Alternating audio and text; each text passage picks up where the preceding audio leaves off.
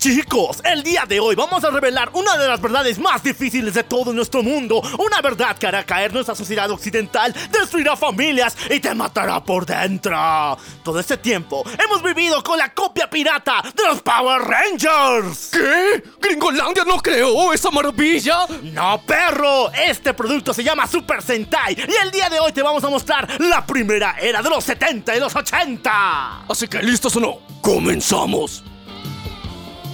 Bienvenidos a La venganza del troll. un espacio para los geeks, Para los frikis. para los otakus Para los geeks. y para todos aquellos que creen en la ciencia ficción. Y a todos, que la fuerza los acompañe. Y los destruya. Dale play a esta cosa.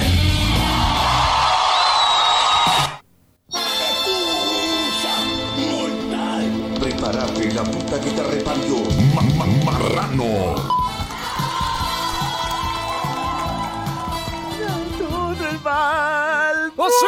Muy buenos días, buenas tardes, buenas noches, buenos viajes trascendentales, buenas fumadas poderosas, buenos topos para ti, también para mí, y buenas wifi para todo el mundo. Ya sé la cual. Y yo soy Menia. La venganza del troll. Muchachones, vamos a revelar esa verdad increíble. Eh, ya, ya las revelamos hace ratito. Demonios, otra vez, porque hay que recalcar lo muy importante. eh, los Power Rangers están basados en un producto japonés llamado Super Sentai.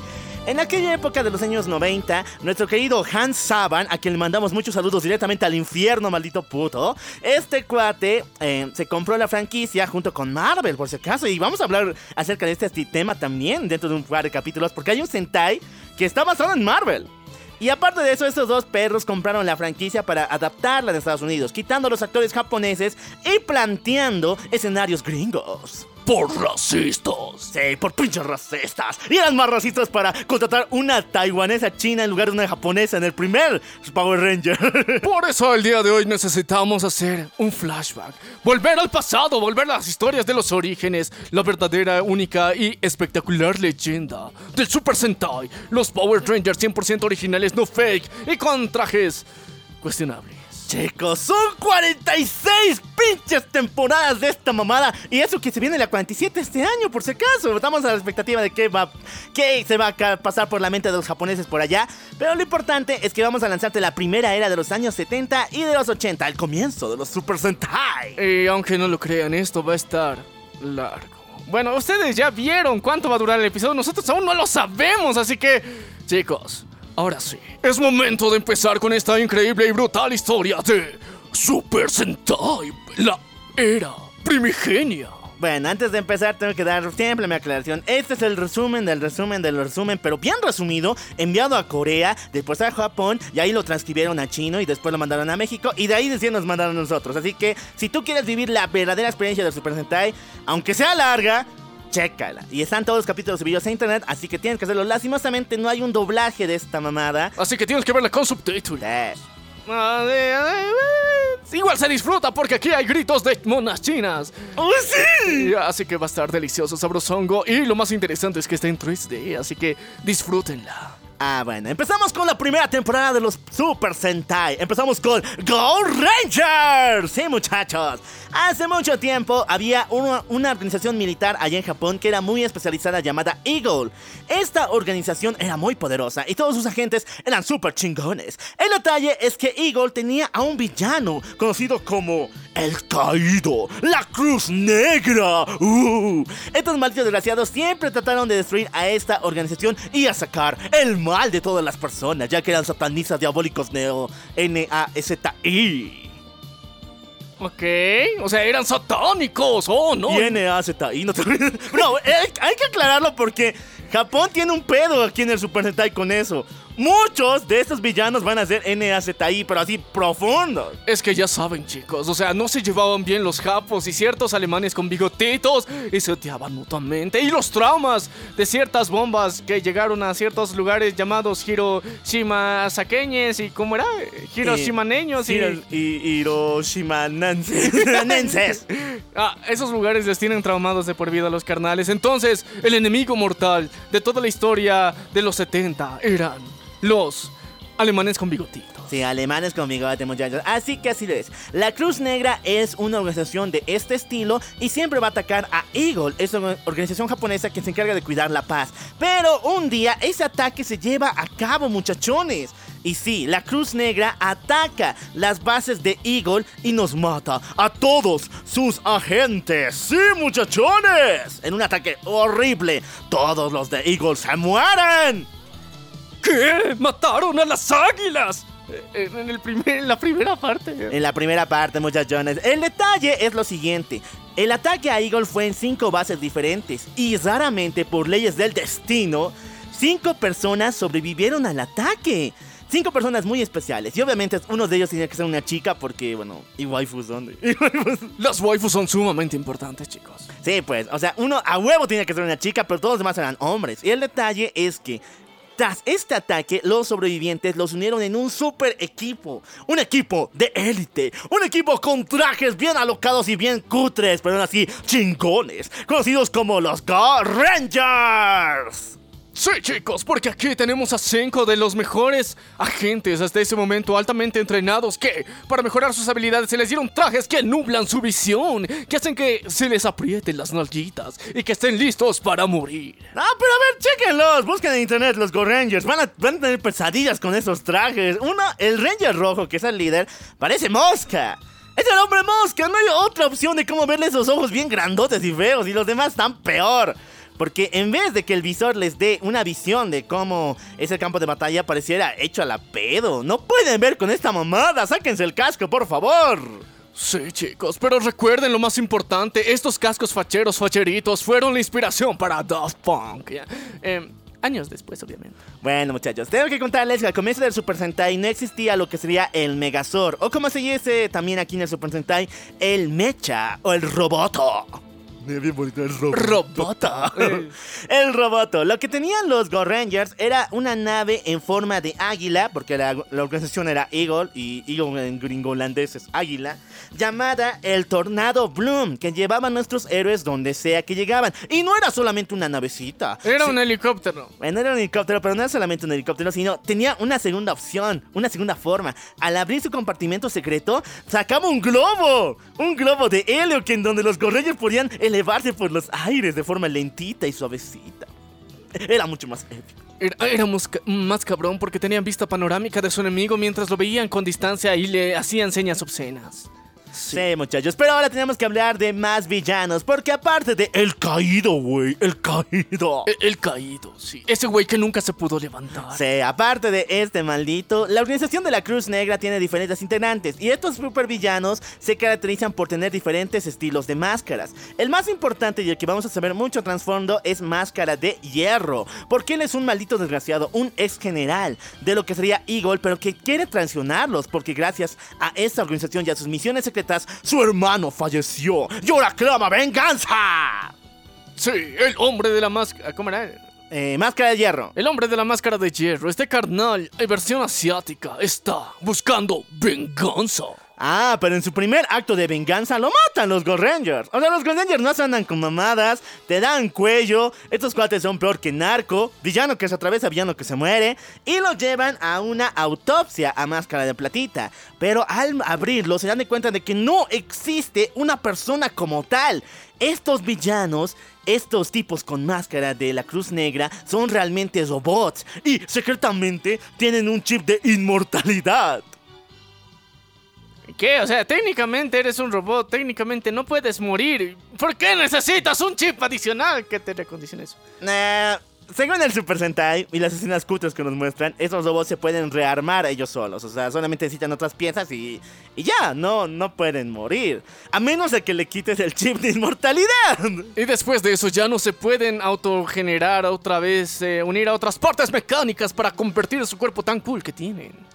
Sí, muchachos. Y seguimos todavía, porque una vez después de la muerte de Máscara de Hierro, llega un cuate de esos finos, de la manico caída, que les encanta a los japoneses. ¡Ojo! ¡Qué chistosos que son! Pero qué diabólicos también, esos bichados. Sí, llega Máscara Solar, muchachones.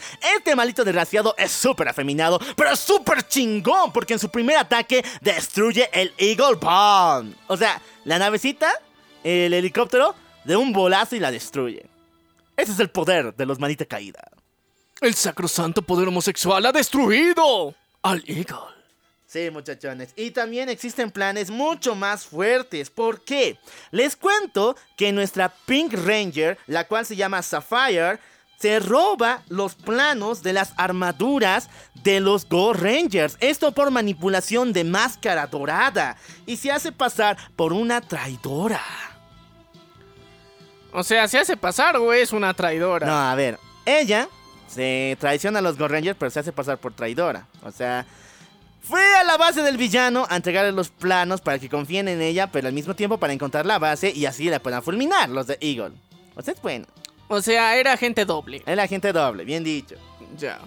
Entonces fue ella misma, como acto de buena fe con los villanos, a entregarles los planos de sus amigos. Pero en realidad quería conocer su base. Sí, la encontró y los Ghost Rangers fueron a destruirla. En una batalla increíble en medio de un puente, Máscara Solar es vilmente derrotado. ¡Wow! O sea, hizo un gran esfuerzo y se lo pagan chingándoselo. Sí. Típico gobierno de latinoamericano. No, típico gobierno japonés. Ah, típico gobierno japonés. Ah, el nepotismo. Ok, estamos en un nuevo general, güey. Se ha muerto el máscara de plata, se ha muerto el máscara de oro. ¿Qué más podemos buscar? Y ahí viene una máscara más, muchachos. El máscara de plomo. Este maldito desgraciado es antiquísimo. Este tipo es uno de los villanos más antiguos de toda la historia. Porque él es el culpable de ni más ni menos que la destrucción del continente de Atlantis. Sí, chicos. El destructor de cada uno de estos lugares, de uno de los lugares más antiguos y antiquísimos de la historia humana perdida en el océano Atlántico en particular, está aquí presente. Sigue vivo y tiene una máscara de plomo. Ahora, ustedes me preguntarán, ¿y cómo caramba? Si estamos en el presente, bueno, en los años 70, en el presente disquetero, ¿por qué existen robots en la Atlántida y por qué la han destruido? Bueno, el detalle es lo siguiente. La Cruz Negra es una orga- organización atemporal. Estos cuates han existido desde el comienzo de la humanidad una y otra vez y han creado robots con inmortalidad todo este tiempo. Y uno de ellos es Máscara de Plomo, el cual estaba encerrado en un sarcófago. Con las órdenes del Caído y de la Cruz Negra pudieron revivirlo. Y al descubrir que este tipo es el culpable de la muerte de Atlantis, ya que este se pudo conectar a la base del mismo y hacer que esa ciudad se hunda en el pinche océano. Un verdadero villano legendario está de regreso y nuestro querido equipo del Super Sentai se tendrá que enfrentar a él. Los Rangers estarán disponibles para atacarlo. Continuará. Sí, muchachos. Y lo que pasa es lo siguiente. Porque los mendigos de la Cruz Negra quieren una super nave al estilo de la, eh, del Eagle Bone, del Tornado Bloom, de los Super Sentai, de los Go Rangers. Así que deciden buscarlo por todas partes. Una nave que pueda viajar por todo Japón, botando bombas, botando destrucción, botando descuentos, botando impuestos y muerte. Sí, una bomba. Eh, los bombarderos Cóndor. Sí, muchachos. Ay, sí, los bombarderos Cóndor, por si acaso. O sea, es bien racista el detalle de que, o sea, sea el, el águila de los buenos y el cóndor de los malos. Sí, chicos, nos están viendo feo a Sudamérica. Pero aún así, esta legendaria arma está ahí, lista para hacer la destrucción masiva. Pero los Rangers podrán detenerlo, es lo que todos nos preguntamos. ¿Están ahí para defender nuestros impuestos, nuestra sociedad? Ah, los Go Rangers están todos listos, pero no sabían lo que se aproximaba, porque cuando los villanos secuestran estas naves Cóndor, que por si acaso le pertenecían a los Go Rangers, estaban listas para ser usados por ellos, pero fueron robadas por los villanos, aparece ni más ni menos que el caído ante nosotros, muchachos, en una forma malvada, espectral, y se chica a los Go Rangers sin que la luz del foco o de las grabaciones le toque, completamente en sombras y oscuridad. El caído está ahí, entre las sombritas, escondido como un arbolito. Sí, el caído es magníficamente oscuro.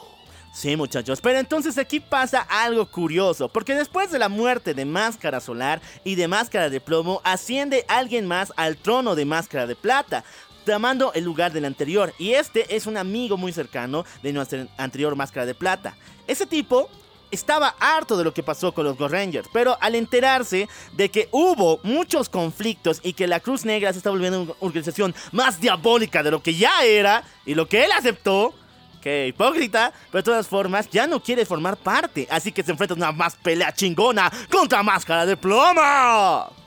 Sí. ¿Pero qué no máscara de plomo había sido vencido? No, Máscara de Plomo es el que subió a Atlantis. Sí, sí, sí. Él sigue luchando, pues. Ah, ya sigue luchando contra todos y él se en- enfrenta a quién era el que- Al nuevo Máscara de Plata que es amigo del anterior.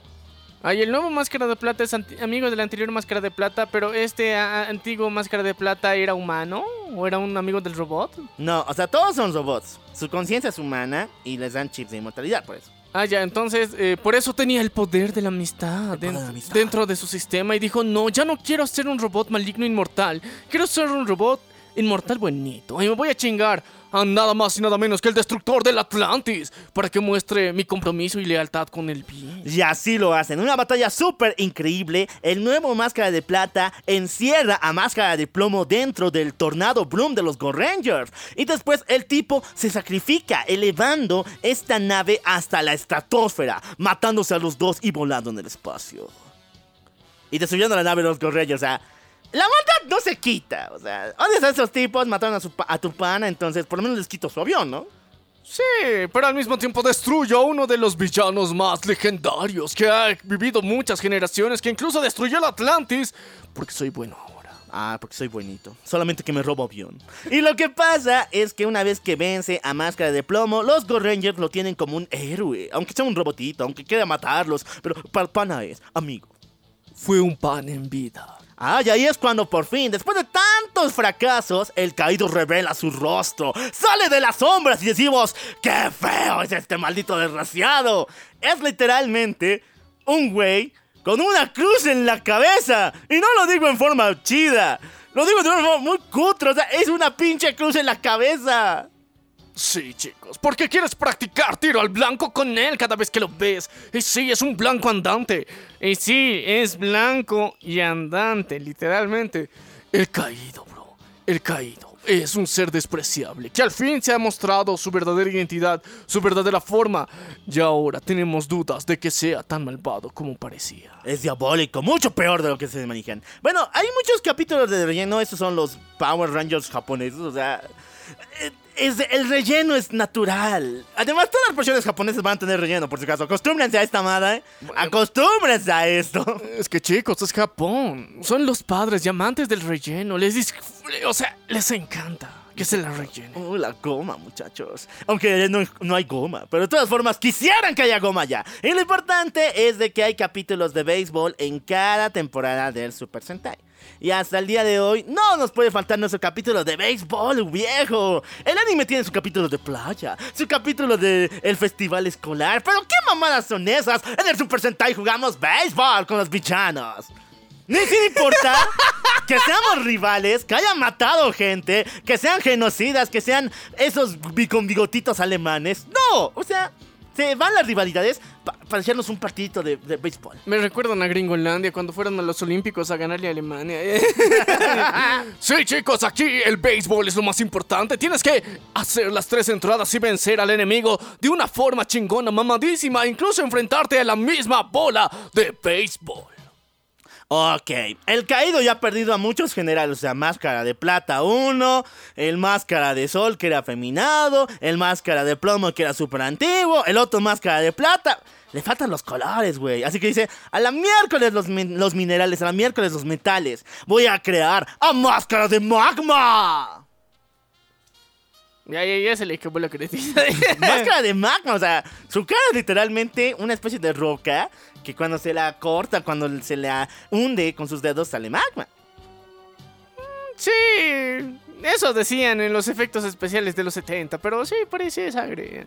Bueno, lo que importa aquí es algo muy curioso y que vamos a ver muy repetido en estas temporadas de Super Sentai, muchachos. ¡Los reemplazos! Porque los Power Rangers tienen reemplazos épicos. Sí, te vamos a llevar al Congreso de la ONU de la Paz. Sí, chicos, no, la tradición de que cada uno de los Rangers cada vez que exigía aumento en su salario, condiciones dignas de trabajo y menos sobreexplotación, serán recompensadas dentro de la serie con un trabajo de embajador de la ONU. Sí, muchachos, en el Super Sentai tenemos lo mismo, pero mucho más feo. Aquí te matan. Te matan en vivo enfrente de todos los niños llorando y simplemente dicen que otro cuate va a tomar tu puesto. Y lo que pasó fue lo siguiente, porque una vez que el Ranger amarillo, el actor, tenía que volver a su trabajo como en otras producciones, él era un actor de planta como tal, ya no podía tomar el rol del Ranger amarillo, así que vino un gordito, el cual era una especie de trabajador dentro de Eagle como delivery, llevaba las armas, llevaba los papeles, era un mensajero. Tu motoquero favorito. Tu motoquero favorito, pero gordito, güey. O sea, era gordito. Y este cuadro se ganó el carisma de todas las personas, así que fue el máximo elegido para poder reemplazar al Ranger amarillo dentro de esa temporada. Y en una batalla súper épica, el Ranger amarillo se muere. Sí, se muere en una misión muy importante peleando contra Máscara de Magma y revelando que si lo golpeas, te quemas. Ah, ya.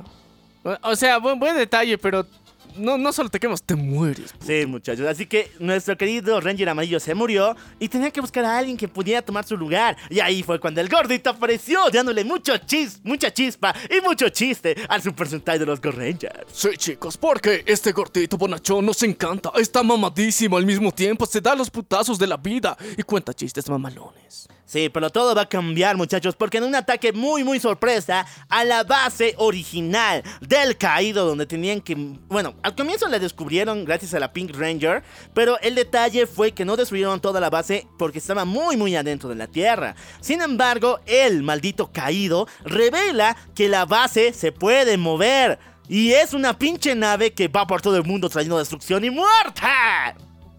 Sí, chicos, esta nave estaba implantada dentro de lo más profundo de la Tierra, pero después sale a dar sus paseaditas por ahí, destruyendo ciudades y es el momento de que los Rangers ataquen. Sí, muchachos, en un ataque muy importante con el segundo... Eh, eh, Ranger amarillo. Tornado Gloom, o sea, el- la navecita. Y con el Ah, segundo Red, eh, Yellow Ranger, se lanzan al ataque de esta maldita nave voladora, esta fortaleza voladora, y por fin la hacen caer. Pero cuando este momento llega, algo muy oscuro pasa, muchachones. ¿Por qué? Una vez que la nave ha caído, miles de villanos salen corriendo por todas partes, completamente dispersos y destinados a hacer el caos, la delincuencia, viejo. Están libres. Esto es una precuela de Arkham City. Sí, muchachos. Estos villanos se meten por todas partes, empiezan a robar, empiezan a traquear, empiezan a asaltarte al estilo más épico de Latinoamérica. Y lo que pasa aquí es que nuestro querido Ranger Amarillo va por la calle y ahí descubre que uno de sus villanos está asaltando a una pequeña niña y la secuestra. Así que este Ranger amarillo, el segundo por si acaso, el gordito bonachón, se sacrifica por ella. Cuando este villano deja plantadas varias bombas alrededor de esta pequeña niña. Y este Ranger amarillo, con su fuerza descomunal, lanza las bombas a un precipicio. Pero cuando menos lo piensa, una bomba estalla sobre él. Porque la tenía en la cabeza, huevón. Bueno, ten- Batman hacía lo mismo, así que no te. No, no mames, o sea, eran güeyes, eran los 70, güey. Ya, ya, ya. La cuestión es que él rescató a la niñita. Sí, muchachos, Pero pero solo una temporada. duró cuatro capítulos, cinco capítulos, bien chava, güey. El detalle fue lo siguiente. Una vez que la bomba estalló y mató al gordito, fue, eh, fue eh, capturado como un héroe, fue respetado como tal, dándole un digno funeral. Pero después se reveló que el antiguo Ranger amarillo volvió porque le instalaron un chip de inmortalidad. Lo volvieron un robot como lo estaban haciendo anteriormente con los villanos de las máscaras. ¿Qué?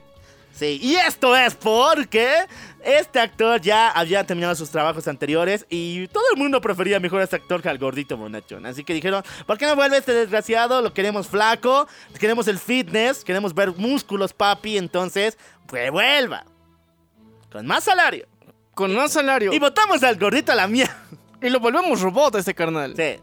Qué raro. Ya, pero ok, la cuestión es que ahora los Rangers tienen que cobrar venganza por el gordito. Sí, muchachos, van a cobrar venganza. Y cuando por fin logran vencer a los villanos que han escapado de la torre del caído, el caído llega, güey. Y de una forma super macha, con capas en las mangas, se chinga a todos los Go Rangers. Nadie puede escapar de esas capas. El Pink Power está ahí puesto en el caído, chicos. Una bata rosada te chinga, putazo. Sí, el poder homosexual ha llegado para destruir a los Rangers. Ah, pero aquí pasa algo chingón. ¿Por qué? La fi- el final Fatality Attack de los Super Sentai siempre es algo muy importante. Es cuando todos unen sus armas y atacan al villano. Y los Go Rangers señalan una parte muy genial. Dos finalists muy geniales. La primera muy chafa, porque era un pinche balón que pateaba entre ellos y salía como bomba. Y el segundo. Y el segundo. A- al estilo de, de, de la revolución. Francesa. Sí, chicos, ¿por qué? A ver, cuéntalo pues, man. En la segunda, el segundo Fatality, el segundo finish de los Go Rangers es El- una guillotina. Al estilo María Antonieta. Al estilo María Antonieta, es una pinche guillotina donde meten a la fuerza al caído y lo decapitan, desgraciados. En vivo y en directo. Televisión para niños de calidad, viejo. Sí. Ahí la guillotina en vivo y en directo le va a dar cuello.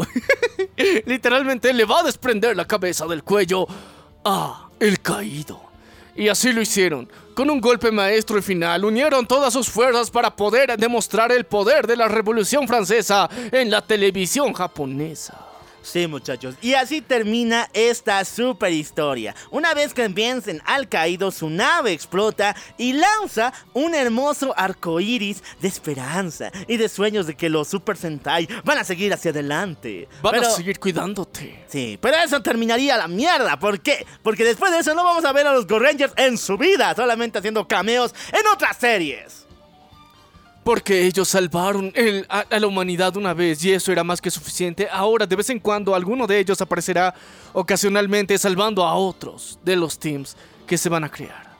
Y mucho tiempo en el futuro, después de que esta increíble serie haya salido a la luz pública y después de que los franceses los intentaran demandar por copia de su revolución, continuamos con la segunda temporada de los Super Sentai. Si los anteriores diseños de los Go Rangers les parecían feos, prepárense, prepárense neta. Absorban aire y digan, nada es tan feo, nada es tan feo, tengo mi novia, la amo como tal, pero nada es tan feo. Y eso les va a sorprender. Lo que pasa aquí es esta segunda temporada llamada Yaka, viejo. ¿Y por qué se llama Yaka? Porque esta temporada se centra en robots que están inspirados en las cartas de los naipes. A ver, la J es de juez o Jat, Judgment. La A es de As o Ace. La K es de King o de Rey. Y la Q es de nuestro que de la Queen o de, De la reina, ya. Así que es Yaka. Ok, o sea, se fueron a Las Vegas a apostar, volvieron y dijo, tengo una brillante idea para hacer la siguiente temporada de los Super Sentai. ¿Qué tal si los hacemos con apuestas? Pero sin que los niños sepan que son apuestas, porque cuando sean adultos, sean los mayores apostadores del mundo. Sí, chicos, vamos a crear infancia para futuros apostadores. Y así lo hicieron. Sí, muchachos, y así pasa. Porque todo el mundo en este nuevo. A ver. Aunque pareciera que sea un universo paralelo, porque no se menciona en muchas ocasiones al anterior equipo del Super Sentai, excepto en dos oportunidades. Primero es en la película del equipo como tal, que es un capítulo súper extendido, algunos son chingones. Y la segunda es el crossover con el anterior equipo, güey. Oh, por Dios, pero ya. Eso Vamos a, revela- ya, ya vamos a llegar a ese punto. Eso nos revela unos puntos muy importantes, que este universo es compartido, o sea, los eventos de... Pasan en el mismo mundo. Los eventos ahorita de, ah, de Go Ranger ha pasado, pero no los vamos a mencionar en la serie porque, porque no. Porque no me da la regalada gana al guionista. Entonces, de momento vamos a conocer esta increíble historia de apuestas y de robots vinculados con las apuestas y máquinas tragamonedas. Ok, muchachos, esa organización se llama Crime. Son los malditos apostadores del mundo. Las personas más ricas y diabólicas de toda la tierra cuando hacen sus apuestas en los casinos y diferentes otras entidades y tratan de buscar a las personas que les deben plata, lanzan a estos malditos mercenarios por todo el mundo para buscarles y sacarles hasta el último centavo. Pero un día Crime se hartó de esta labor como mercenarios y declararon la guerra al maldito fucking mundo. Como eran mercenarios muy pagados por los hombres más ricos, esta organización se volvió diabólica y muy poderosa armamentísticamente, creando robots de la nada. Bro, o sea. Estos cabrones te cobran con robots asesinos. No sé, no sé. O sea, te da miedo apostar con estos güeyes. Imagínate. Yo le apuesto al Mecaxas, así, de verdad. O sea, 5-0, cabrón. Y, y pierde. Y aún así vos estás de, ok, yo no tengo plata con qué pagarles, la apuesta fue demasiado grande y de repente en tu casa, así, de, en tu casa de lámina, de repente viene una patada voladora de fierro, llega un robot y dice, ¿cuándo vas a pagar tu deuda? Llegó el Terminator para destruir tu vida. Y, o si no, te mandan un misil aéreo. No, no, neta, de verdad te mandan un misil aéreo, no, no es chiste. ya. En el Super Sentai. O sea, lo peor que puedes hacer es deberle en las apuestas. No, sí, y si saben historia de Japón o algo de Japón, saben que esos están enfermos con las apuestas. Seguimos todavía porque el villano de turno en esa oportunidad es un maldito musulmán, viejo. ¿Qué? ¿Ellos predijeron el futuro? Desde Medio Oriente con cariño llega el maldito Iron Claw. Que no parece musulmán, tiene cara de japonés, pero a huevo que es musulmán. Por los estereotipos que ellos mismos crearon, dijeron, este weón es del Medio Oriente. Sí, le vamos a dar un turbante que lo prueba, una burka que lo demuestra y lo reconfirma. Ah, no, sus ojitos te engañan, bro. Es maquillaje. Sí, muchachos, así que ese tipo es 100% musulmán. Y este maldito está atacando a todas las bases del mundo. Así que la ONU, junto con la International eh, Science Special Investigation Squad, deciden buscar a los mejores agentes en todas las especialidades diferentes del planeta, ya sea en la policía, en la fuerza naval, en la fuerza aérea, a los mejores. Pero no solamente que tengan habilidades, sino que sepan apostar. ¿Qué? Sepan apostar, pues, o sea. ¿Quieres vencer a las apuestas? Tienes que saber apostar para hacer eso. Es que estos no solamente van a dedicarse a patear traseros de villanos o de monstruos, sino también en su misión como agentes secretos van a entrar en los casinos para buscar información de dónde está Iron Claw, dónde se está moviendo el crime. Y ganar un poco de platita en el proceso. También, o sea, eso también. Aquí conocemos a nuestro protagonista, a Goro, uno de los más importantes Power Rangers, aparte del Go Red, por si acaso, de la anterior temporada, que es un super leyenda. Ese sí va a ser repetido una vez, pero ese también está bueno.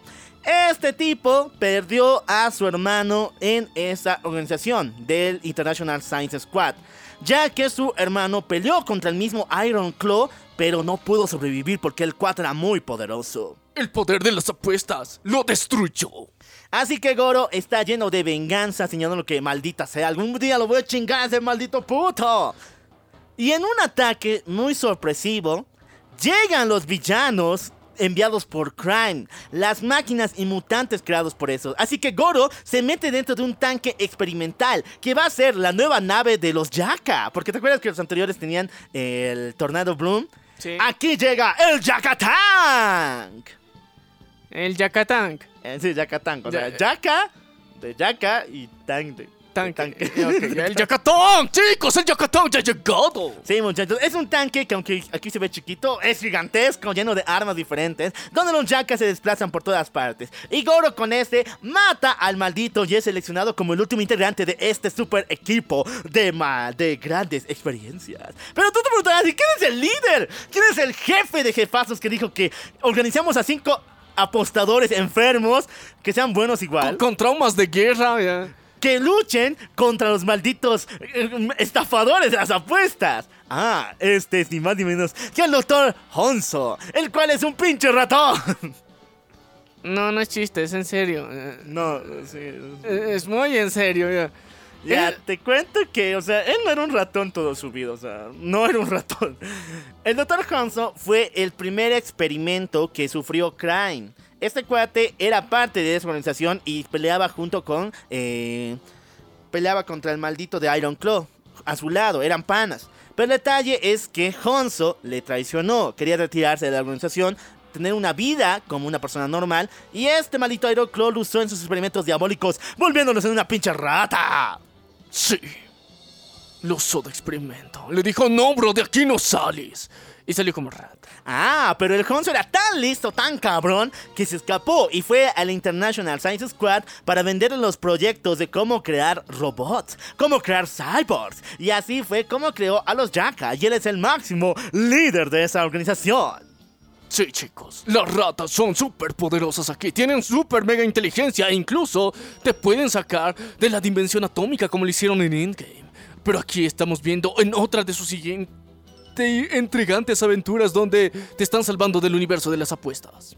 Sí, muchachos, pero aquí también hay tragedias, muchachones. ¿Por qué razón? Primero, se muere la integrante de este equipo. Ahora, hay que señalar que Jack es una, un Super Sentai muy curioso porque es colaboración con el puto que compró el Super Sentai, aparte de Hans Saman, al cual le mandamos saludos al infierno. Qué bonito, ¿no, Hans? Eso, ya. Marvel. Marvel, malditos cómics, compró y produjo esta serie. Eso con el único propósito de hacer un crossover con su otro Super Sentai que estaba de la patada. Pero a todo el mundo le gusta, no sé por qué. ¡Spider-Man! pero así se pronuncia Spider-Man. Ya, ok. La cuestión es que para hacer ese crossover decidieron matar a uno de los personajes. Sí, muchachos. Los Yakas son un equipo formado por diferentes continentes. Tenemos a nuestro querido Yaka Japón, que es el eh, la persona que representa a Japón. Tenemos a Yaka Rusia, viejo. Y viene con todo porque en ese tiempo había la Unión Soviética. Entonces viene con el estudio comunista. Y luego tenemos a otro representante de los estereotipos japoneses. Eh, sí, maldita sea. Tenemos a nuestro querido Yaka, Brasil. Y así pasando sucesivamente. Pero hay una personaje que se diferencia de todos. El cual se llama Yaka eh, América. Y ella, la única chica de ese equipo, es una que combatió junto con la Capitana Marvel. ¿Qué? Ella combatió junto con la Capitana Marvel y junto con el Capitán América. Fue entrenada por los mismos y fue mandada desde Estados Unidos hacia Japón para formar equipo con los Yaka. Y no miento. Existe el capítulo, solamente que no he encontrado la imagen exacta, pero se ve bien cutre al Capitán América y a la Capitana Marvel en ese equipo. Y les dice, te vamos a enviar nuestra 20. Y le hemos entrenado bien para que se una a los Yaka. Y así directamente la envían y luego, ¿qué pasa? Ah, como les dije, hay tragedia aquí, muchachos. Porque la primera eh, Yaka América muere. Ya que en una batalla increíble contra el mismísimo Iron Claw, este maldito desgraciado con el turbante y todo, con el poder del Medio Oriente, se las venga de lo que le hicieron los gringos y mata a nuestra querida chica. Y el detalle es que nuestro querido Goro, que es el Jacka Red, el Red Ranger, eh, amaba a esta chica y tenían una relación, así que ha perdido a una persona importante en su vida. La tragedia ha tocado los Yaka. Ah, pero no se detiene ahí la masacre de chicas, porque después Goro se encuentra con una muchachita bien hermosa, prechocha japonesa, bien hermosa, y tienen una relación por muchos capítulos. Pero ¿qué creen? Aquí viene el maldito Iron Claw con su pasadita turbantera y mata a la novia. A la segunda novia del Jacka Red. No lo quiere ver feliz. Lo quiere torturar psicológicamente para que desista de vivir. Sí, muchachos, la esta organización va a seguir todavía, los capítulos avanzan con un ataque sorpresa contra los Yaka, ya que aprovechando que Goro está muy pero muy roto, hasta más no poder porque serán muertos su hermano y sus dos ñatas, capturan a los Yaka muchachones. Y aquí es donde vemos la escena más grande e inolvidable de esta super serie del Super Sentai. O sea, es tan oscuro que matas novias, pero puede volverse mucho más dark, crucificándolos. Ta- ta- Tan oscuro como Zack Snyder lo haría. Sí, como Zack Snyder. Se puede volver mucho más oscuro crucificándolos en vivo enfrente de los niños. Ay, qué bonito. Sí, chicos, porque de verdad, no es chiste, no es mame, lo hicieron en serio. El castigo más rudo de alguien del Medio Oriente fue directamente agarrar a cada uno de los Rangers y crucificarlos. Oye, cuando las, las dices así es muy racista. Y blasfemo, chicos, pero así lo hicieron, frente a todo el público, a niños viendo a sus héroes crucificados. Fue el peor castigo que les pudo dar. Y no solamente crucificaron a los Yaka, sino también crucificaron en un especial que es la segunda película a los Go Rangers. ¿Recuerdas que te dije que hay una película de crossover entre ellos? Bueno, te cuento. Los dos pierden. ¿eh? Sí, los Go Rangers fueron a rescatar a los Yaka, pero aún así perdieron en el intento y también a ellos los crucificaron. Pero lo importante de esa película es que aparece el sexto integrante, el primer, sex, eh, primer sexto Ranger de toda la franquicia del Super Sentai y también de los Power Rangers, progresivamente. Hablamos de el máximo apostador de la Tierra. Este desgraciado es un maldito que vive de la suerte. Este tipo tiene dinero por todas partes, pero todo es de manera ilegal. Ya ha sido buscado en muchos países. Pero es el único que puede soportar el poder de volverse en un cyborg y volverse en el Big One.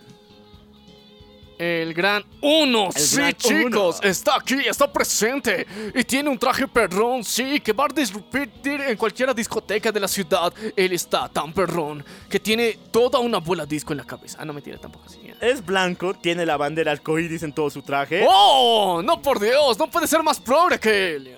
Bueno, sí, muchachos. Así que si buscan inspiración, el Big One, viejo. El Big One. El Big One, el ratero y progre. ratero y joto. Sí. Bueno, el Big One es súper genial, pero aquí pasa algo muy malo. El Big One salva tanto a los Go Rangers como a los Yaka. Después los Go Rangers y los Yakas vencen a los villanos y termina la película. Pero después, en las encuestas de popularidad, señalaron que en vez del Red Ranger que ha sufrido tanto, o sea, se le murieron dos ñatas, tres ñatas, no, dos ñatas y un hermano.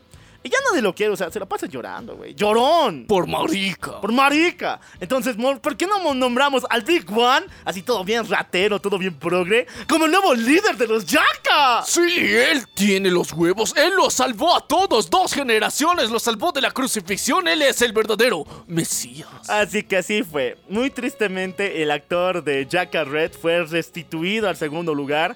Se le dio otra, otro rol como secundario. Mientras tanto, Big One se levantó como el verdadero líder de esta super equipaza. Algo común si lo analizamos con Power Rangers.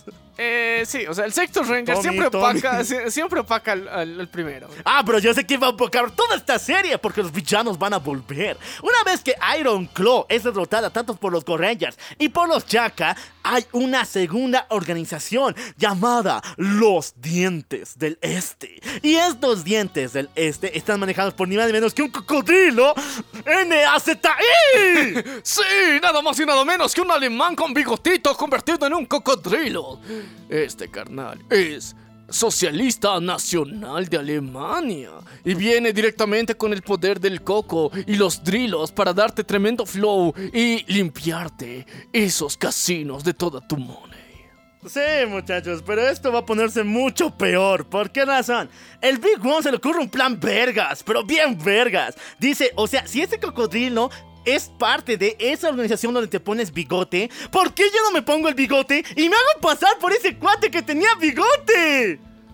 Eh, y sí, o sea, no sé qué putas pasó por la mente de estos cabrones, pero un cuate asiático con bigote eh, hizo- chistoso, con bigote chistoso, se hizo pasar por el original de, de, de, de Al- a- a- a- Alemonlandia, Alemanlandia, Alemania, Alemania. Alemania, muchacho. ya. Así que chicos, vino aquí eh, el doppelganger asiático. Sí, muchachos, y aún así funciona. O sea, el cocodrilo dice, oh, mi líder, mi, mi, gran sacerdote, oh, mi gran rey, venga aquí para cumplir sus mil años. Y ahí el Big One aprovecha y se chinga al pinche cocodrilo. Pero esto va a estallar muy fuerte, muchachos, porque una vez que vencen al pinche cocodrilo, se revela que él, tanto Iron Claw como ese cocodrilo trabajaban para un ser extradimensional, Alien Way, conocidos como Sight, el extraterrestre. Y este cuate está navegando por el universo a punto de llegar al planeta Tierra. Este cuate se alimenta de tragedia, de dolor, y eso es lo que dejan las apuestas, pues maldita sea. Sí, familias rotas, impuestos. Ah, no, por Dios, no puedes perder tanto dinero solamente por lanzar unos dados. Aquí sí. Y de ese dolor y de esa energía maligna se alimenta este ser interdimensional. Ah, pero esto va a estallar mucho peor, muchachos. Porque incluso el mismo Iron Claw está planeando vengarse y destruir a Sight. Sí, este cuate, después de la, del eh, cocodrilo que tomó su lugar por un momento, ha regresado a Iron Claw. El maldito musulmán ha vuelto con planes diabólicos. Y tiene un plan para encerrar dentro de un orbe especial a Sight. Y tomar todo su poder y ser el más chingón y poderoso del planeta. O sea, él se quiere chingar al alien. A su maestro, sí. Es diabólico. Ah, muchachos, y esto va a escalar mucho peor. ¿Por qué? ¿Se acuerdan que les dije que Big One ahora es el nuevo líder, el nuevo facherito? Bueno, a los productores de Super Sentai no les agradaba tanto tener a Red Ranger ahí en segundo lugar. ¿Por qué no decían, ¿por qué no lo matamos? ¿De verdad? O sea, de- no lo podemos tener ni en segundo lugar. No, no, o sea, da pena, muy, muy llorón, muy Sí. marica. No, este güey, pura tragedia les pasa. No, hace muy triste la serie, no hay que quitarlo. Es como el... Se hacen referencia a Boku no Hero, están bien chicos, también es la misma mamada. Entonces sí muchachos, el Iron Claw se pelea contra el Red Ranger, contra Jacka Red, y lo termina asesinando y quitándolo por muchos capítulos de la misma serie, poniéndole una especie de estado de invernación, de coma, donde él todavía tiene que ser recompuesto con diferentes partes, porque recuérdense que ahora él es un cyborg. El re- o sea, es el- el- otra vez han aplicado lo mismo del, del Yellow Ranger, eh, en esta vez en el Red Ranger. Eh, Ok. Continuemos con esta increíble historia del Super Sentai. Sí, muchachones, y la historia va a subir todavía porque dentro de este coma inducido, nuestro querido Red Ranger, o sea, o sea, los capos no son tan desgraciados, se apretan pero no ahorcan. Una vez lo han matado, pero le han dado un coma, pero le han dado arco de desarrollo, viejo. Sí, porque dentro de su coma, dentro de su mente, Se encuentra con su mamacita, con Jaka America. Y aquí ella le ayuda a salir de esos traumas, de esos pesares que él tiene, porque dentro de su mente él está luchando con ni más ni menos que una personificación del miedo, que es Sight. Sight ha entrado en su cabeza y le hace luchar contra demonios, contra malvadas criaturas una y otra vez. Esto iba de apuestas, iba de robots, ahora tenemos aliens, peleas en la mente. ¡Wow! se volvió en un psicoanálisis de este carnal. Se fue, nos fuimos a su mente y no está muy bonito que digamos. Lo importante es que de esta forma nuestro querido Jacka Red, nuestro querido Goro, revive una vez más y ahí va a ayudar a sus compañeros a derrotar al maldito Iron Claw. Pero aquí pasa algo muchachones. Una vez que matan a Iron Claw y toda la organización de Crime es derrotada y se alistan para pelear contra Sight, ese maldito alienígena que está viniendo, Iron Claw revela un plan diabólico muchachones. El tipo está en una especie de conexión directa con Sight. Por sus empleados fue llevado una especie de satélite donde cuando Sight llegue y sea derrotado por los Jaka, el poder de Sight se ha llevado directamente a él. Pero no le cuenten a nadie porque es secreto. Es secreto, chicos, es secreto. Es por el bien de la trama. Ah, y así es como pasa, muchachos. Sai llega con un CGI muy barato. Los eh, Jaka, con el Jaka Tag, muchachos, y con todas las armas que tienen, lo destruyen. Y una vez que vencen a Sight, este maldito alien libera todo su poder. Y ese poder es direccion- di- direccionado por el satélite que tenía. Y el satélite le pega directamente al maldito Iron Claw, que revive, pero ahora ya no, ya no con turbante, ya no con barbita, completamente calvo al Alex Luthor. Y se empieza a chingar a los Jaka. Uno a uno. Ahora, este ser platinado se los va a chingar gracias al nuevo poder alienígena que tiene en su cuerpo. No, y tiene otro poder alienígena porque el tipo aumenta su tamaño y se vuelve una especie de nave voladora viviente, una especie de pulpo gigantesco en forma de ovni que está subiendo todo Japón. Un ovni alienígena Con tentáculos. con tentáculos. Ya hemos visto varios, así que no te Ya, ya, ya, ok, ya. ¿Quién nos puede ayudar a vencer toda esta tragedia? Ah, ni más ni menos que los Go Rangers, una vez más. La antigua generación ha venido a enseñarles cómo se hace, papus. ¿O no? ¿Cómo se dan pataditas burlonas directamente en el hocico de este gran ente alienígena mezclado con humano que ahora se quieren chingar y ahora van a utilizar el poder de la fusión y el Super One, o sea, el, el Big One? El Big One. sí. Está ahí para unir a estos dos equipos y decirles, yo los ayudo, bro. Sí, y ahí el Big One y Go Red se enfrentan contra el maldito del Iron Claw. Y en una película súper especial que es súper chingona, en serio, se logran chingar de una vez a lo que sería eh, al maldito de Iron Claw. Y de esa forma termina esta temporada escrita por Marvel, muchachones. El Big One, El Big One, muchachos. el ayudador de Rangers. Ahora sí, pasamos a la siguiente temporada, la tercera temporada del Super Sentai, el Battle Fever. Eh, chicos, o sea, no, no es por mala onda ni que nosotros seamos con un contexto muy político aquí que queramos darle, simplemente así pasó. O sea, no, no, no es que queramos mencionar a propósito esto, simplemente es el orden cronológico de que estas temporadas salieron. Así que ahora sí, el enemigo es el socialismo, No, muchachos, no, el comunismo. no es el enemigo. Estos son los Rangers. ¿Qué? A ver, Jaka, aunque parezca cutre, muy chafa, fue muy popular. Así que los tipos dijeron, no, wait, el concepto lo tenemos que elevar. O sea, en vez de ap- apostadores, que sean espías enviados de cada parte del mundo. Una vez más, Pero en esta oportunidad, que tengan su loguito, su bandera ahí eh, estampada en su, fre- en su pecho. O sea, del país de donde viene. Sí. Ah. Así que esto es Battlefield, muchachos. Empezamos con señalar que uno de los Rangers, que es el Orange Ranger, viene de Rusia. Así que obviamente tiene que tener su banderita rusa ahí en el pecho. Y como todavía estaba la Unión Soviética de moda, entonces ahí está. Ahí está. Muy, muy, muy comunista la cosa, pero ahí está el carnal, ahí representando dignamente a su origen. Sí, muchachos. La historia comienza con una mujer, una mujer muy extraña, con un paraguas, completamente hermosa, vestida de blanco. La cual esta mujer, por alguna extraña razón, encuentra a hombre en la calle y lo golpea con su paraguas. Y el hombre se muere, muchachones.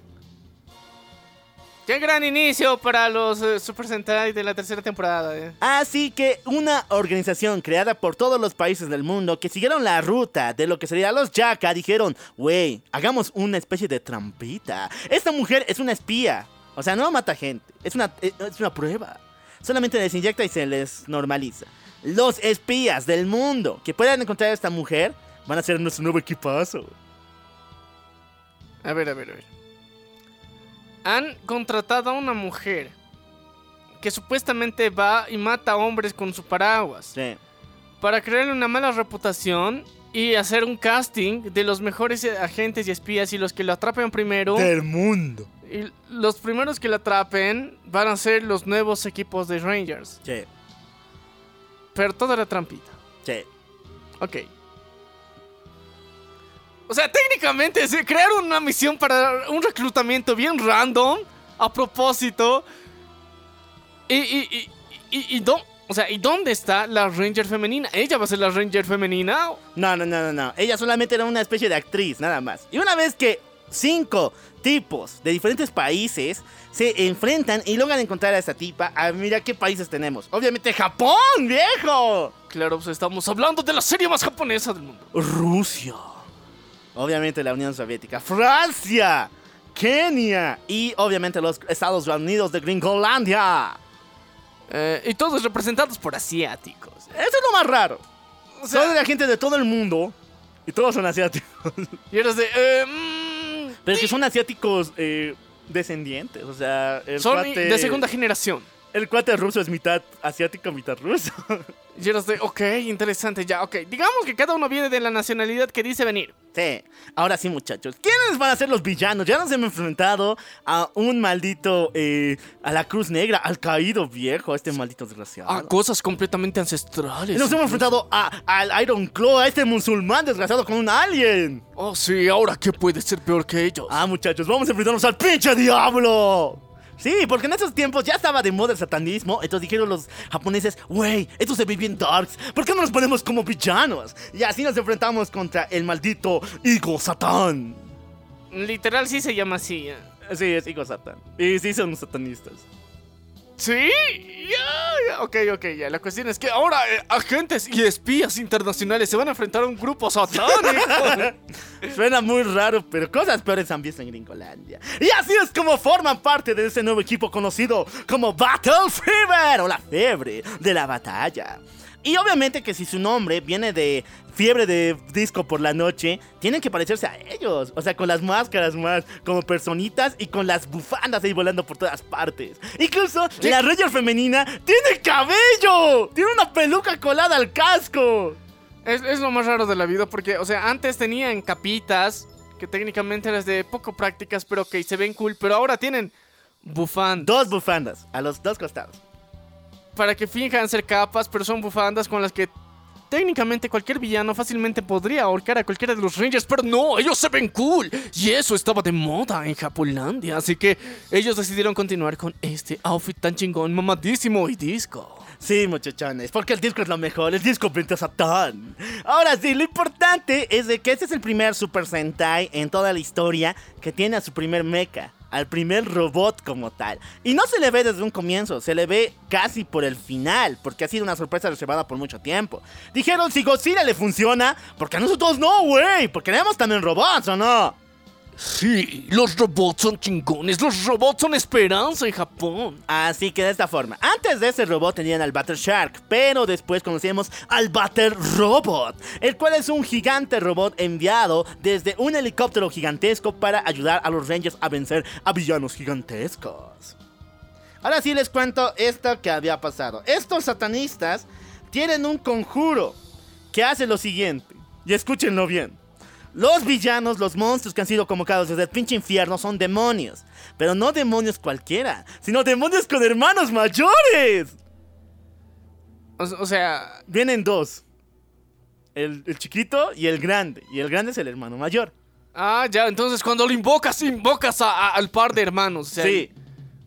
Ya, entonces los Rangers se enfrentan al chiquitito. Obviamente que al comienzo se enfrentan al chiquito, se lo chingan, pero una vez que llega, se muere él, la venganza viene del hermano mayor, pues de los cumpitas. Oh, sí, el pana mayor llega y dice, oh, no, ¿qué? Intentaron chingarse a mi hermano, ahora yo me los chingo a ustedes. Sí, muchachos, no hay muchos, pero sí es muy chistoso que venga el hermano mayor y ah, a A cobrar las deudas. Sí, sí, sí. Y así es como los Battle Fever se chingan con el eh, Battle Robot a estos malditos hermanos mayores. A los hermanos mayores, chicos, esta es la increíble saga de Super Sentai, chingándose a familias demoníacas enteras.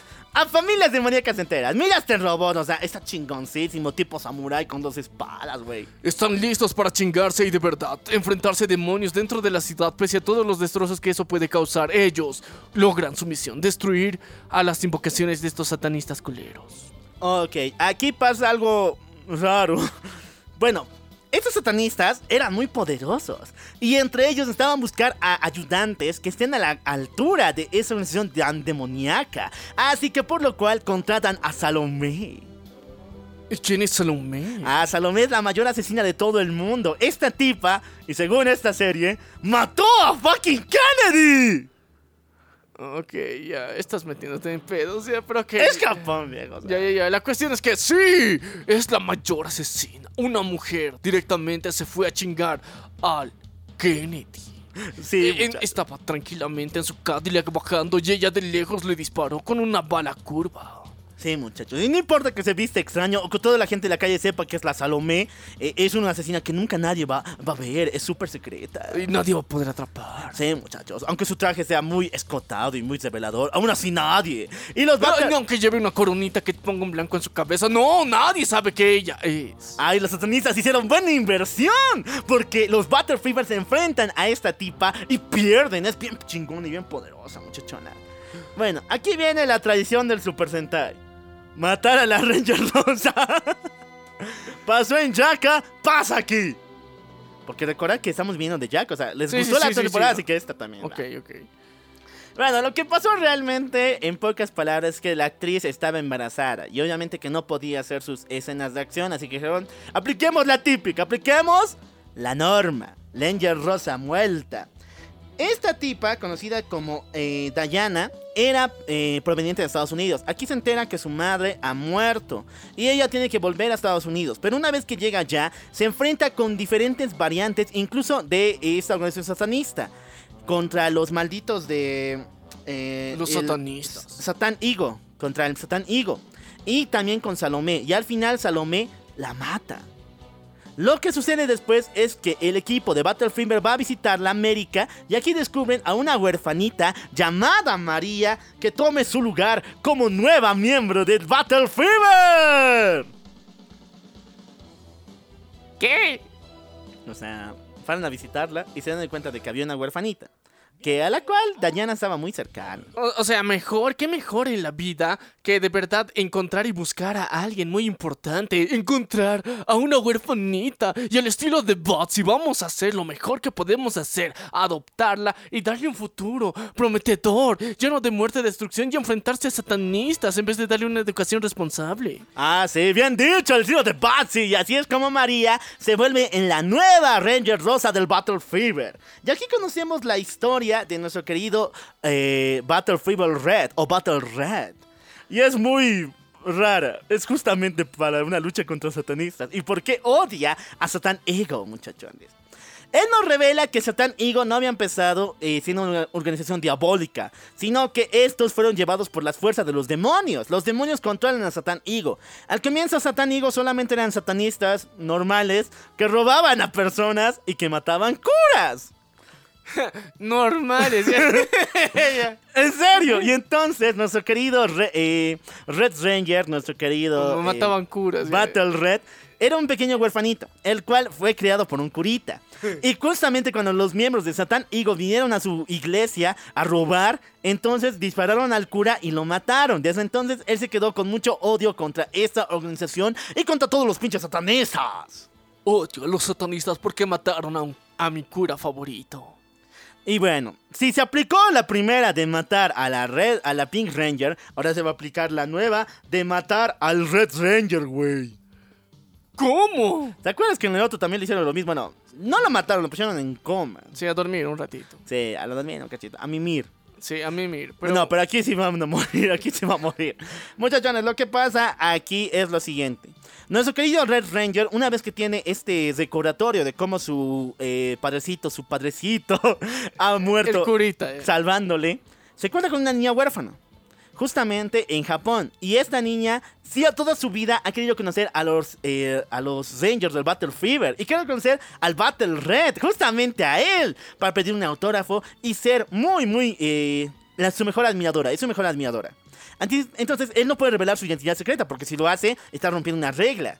Sin embargo, los villanos aprovechan esto y secuestran a la niña. Y cuando están a punto de matarla con un balazo al estilo satanista, nuestro querido Battle Red salta y recibe la bala y muere ante nuestros ojos.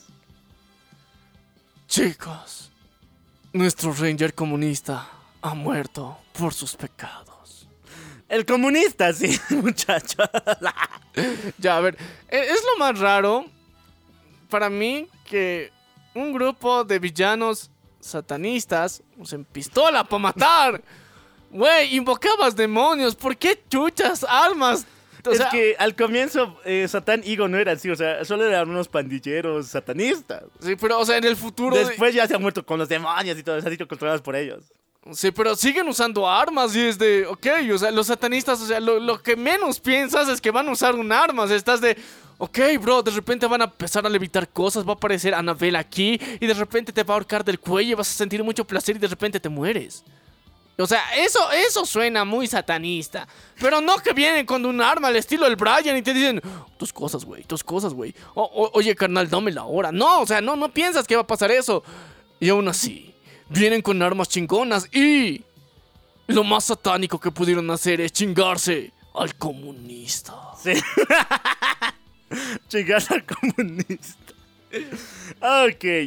Ya, se murió. Nadie lo quería. No sé, era tradición. Pero aquí viene una, una parte muy importante, muchachones. Revivirlo como robot. Ah, no. No, no, eso ya pasó en la anterior. Pero, ¿recuerdas que el anterior igual lo revieron como robot y fue suplantado por Big One? Sí. Ah, yo creo que había una cláusula que decía yo sí o sí tengo que ser el prota huevo. Entonces trajeron al antiguo prota, al Jacka Red, para hacer el nuevo eh, Battle Red. ¿Qué? O sea, al cuate que estaba en coma, que le dieron, o sea, ultra desarrollo mental. Al así, Cyborg, sí. Con psicoanálisis, que ahora técnicamente es un medio cyborg. Lo vuelven a traer como si fuera un humano normal. Eh, más o menos. Y ahora es el nuevo líder de este nuevo equipazo. O sea, hay relación, todo está conectado. Todo está conectado, es parte del mismo universo, chicos, y aquí lo hemos confirmado. Han traído al antiguo Red Ranger, pero no soviético, esta vez Japonés. japonés, Jamás libre. no poder, muchachos. Y lo que sucede aquí es que él nos revela que también tiene un pasado con él, Igor Satán. ¿Qué? O sea, creo, que todos aquí tienen algún pedo con el Igor Satán, Ya, muchachos. la cuestión es que, ¿qué, qué le pasó a ese carnal? ¿Le mataron al cura también? Nah, este perdió a toda su... Eh... Puta más tragedia, güey. No, no puede ser. Este era un policía antes de tomar su cargo como Jack Red y antes incluso de su hermano, justamente en la batalla en la cual perdió a su hermano, este no solamente era parte de la del Iron Claw, de nuestros queridos eh, eso, de Crime. Apostadores. Sino también estos tipos que estaban luchando recibieron una ayuda y estos eran de Satán y Gore. Así que Satán y Gore fue quien mató a su hermano. Por esa razón fue que se unió a Yaka y actualmente está con lo que sería el grupo del Battle Fever. Y ahora sí, vamos a matarnos a- y chingarnos a satanistas, bro. Vamos a hacer que ellos se traguen sus rituales. Al estilo mero Rangers de la onda disco. Y ahora, o sea, ¿le, le cambiaron la outfit a disco igual o se mantiene su traje? No, siguen todavía. O sea, el mismo traje. O sea, o sea, con todo y sangre de- del soviético le pasaron al Red No, el mismo traje, pero sin sangre. Ah, ya, ya, ya. Pero, eso sería muy oscuro. Pero sin, sin, sin escudo soviético, ¿ve? Sí, tiene escudo soviético. Bueno, la historia va a continuar. ¿Por qué razón? Porque los médicos satanistas se hartan y dicen: Güey, ¿tienes huevos? ¿Eres macho? Entonces, si eres tan macho, nuestros queridos Butter Fever, yo no quiero chingarme a ustedes. Quiero chingarme a su líder, el señor Fubosaki. Me dijeron que él es un samurái legendario, así que yo, el mismísimo Satán Igo, quiero enfrentarme cara a cara con él. Y si ustedes se meten, a huevo que son gays. Ya, ok. Entonces, muéstrenme a su líder, un samurái antiquísimo que supuestamente es el líder de esto, y yo me lo voy a chingar a él. Che, y si se meten gay. El que se mete es gay, ok. Y se metieron. Sí, no, muchachos. Esta batalla sí es 100% respetada porque está su honor samurai, por si acaso. Así que el mismo señor Fubusaki se enfrenta al líder de los satanistas, a Satán Igo. Y en esta batalla, ¿quién creen que gana? ¡El poder de Japón! ¡El poder de los samuráis se chingan al poder- al pinche Satán! Pero entonces ah, pasa lo que estábamos esperando. Llega su hermano mayor. O sea, sí llega su hermano no. O sea, se lo chinga, pero sobrevive. O sea, es muy poderoso, no es como cualquier villano cualquiera. ya, o sea, eh, una catanada que le dan no, no lo mata. O sea, No, lo no. hiere profundamente, pero sigue vivo. Sí, muchachos. Y los satanistas lo llevan al hospital más cercano para darle sus primeros auxilios satánicos. Y así es como sobrevive nuestro querido Satanigol. Eh, y Satán Igor. Satanigor. Bueno, la historia va a continuar mucho tiempo después. ¿Por qué razón? El Butter Fever está buscando una estatua de una diosa antiquísima, una diosa súper antigua que señala de que este es el verdadero demonio que está buscando levantar el Satán Igo.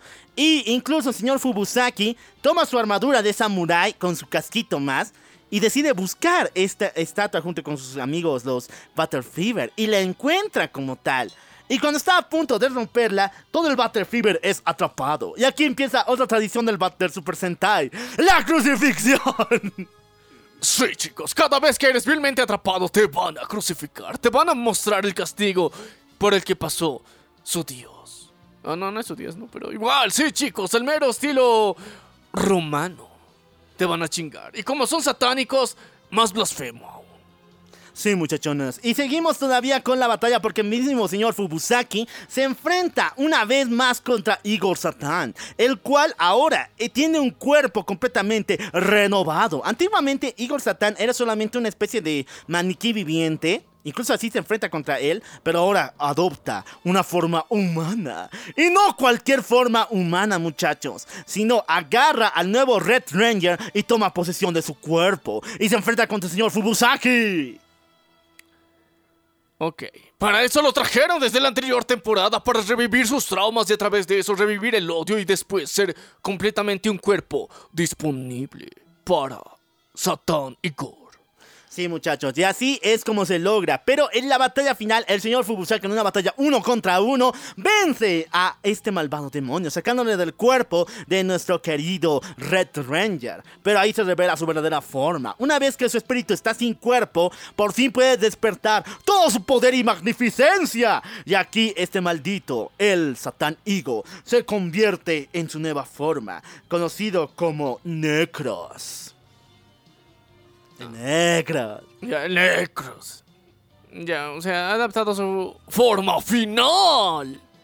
Sí, muchachos. Y la batalla va a continuar contra Necros. El super, el Battle Fever lo se, bueno, lo agarra, lo vence y lo encierran en la misma estatua de diosa que tenían hace mucho tiempo en una especie de compartimiento.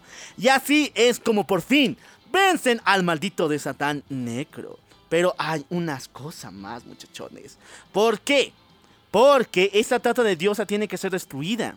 Así que, una vez que nuestra querida Marín, sí, bueno, María, que es la nueva eh, Battle Fever rosa, ella siente que es su deber hacer lo que todas las Rangers rosas tienen que hacer.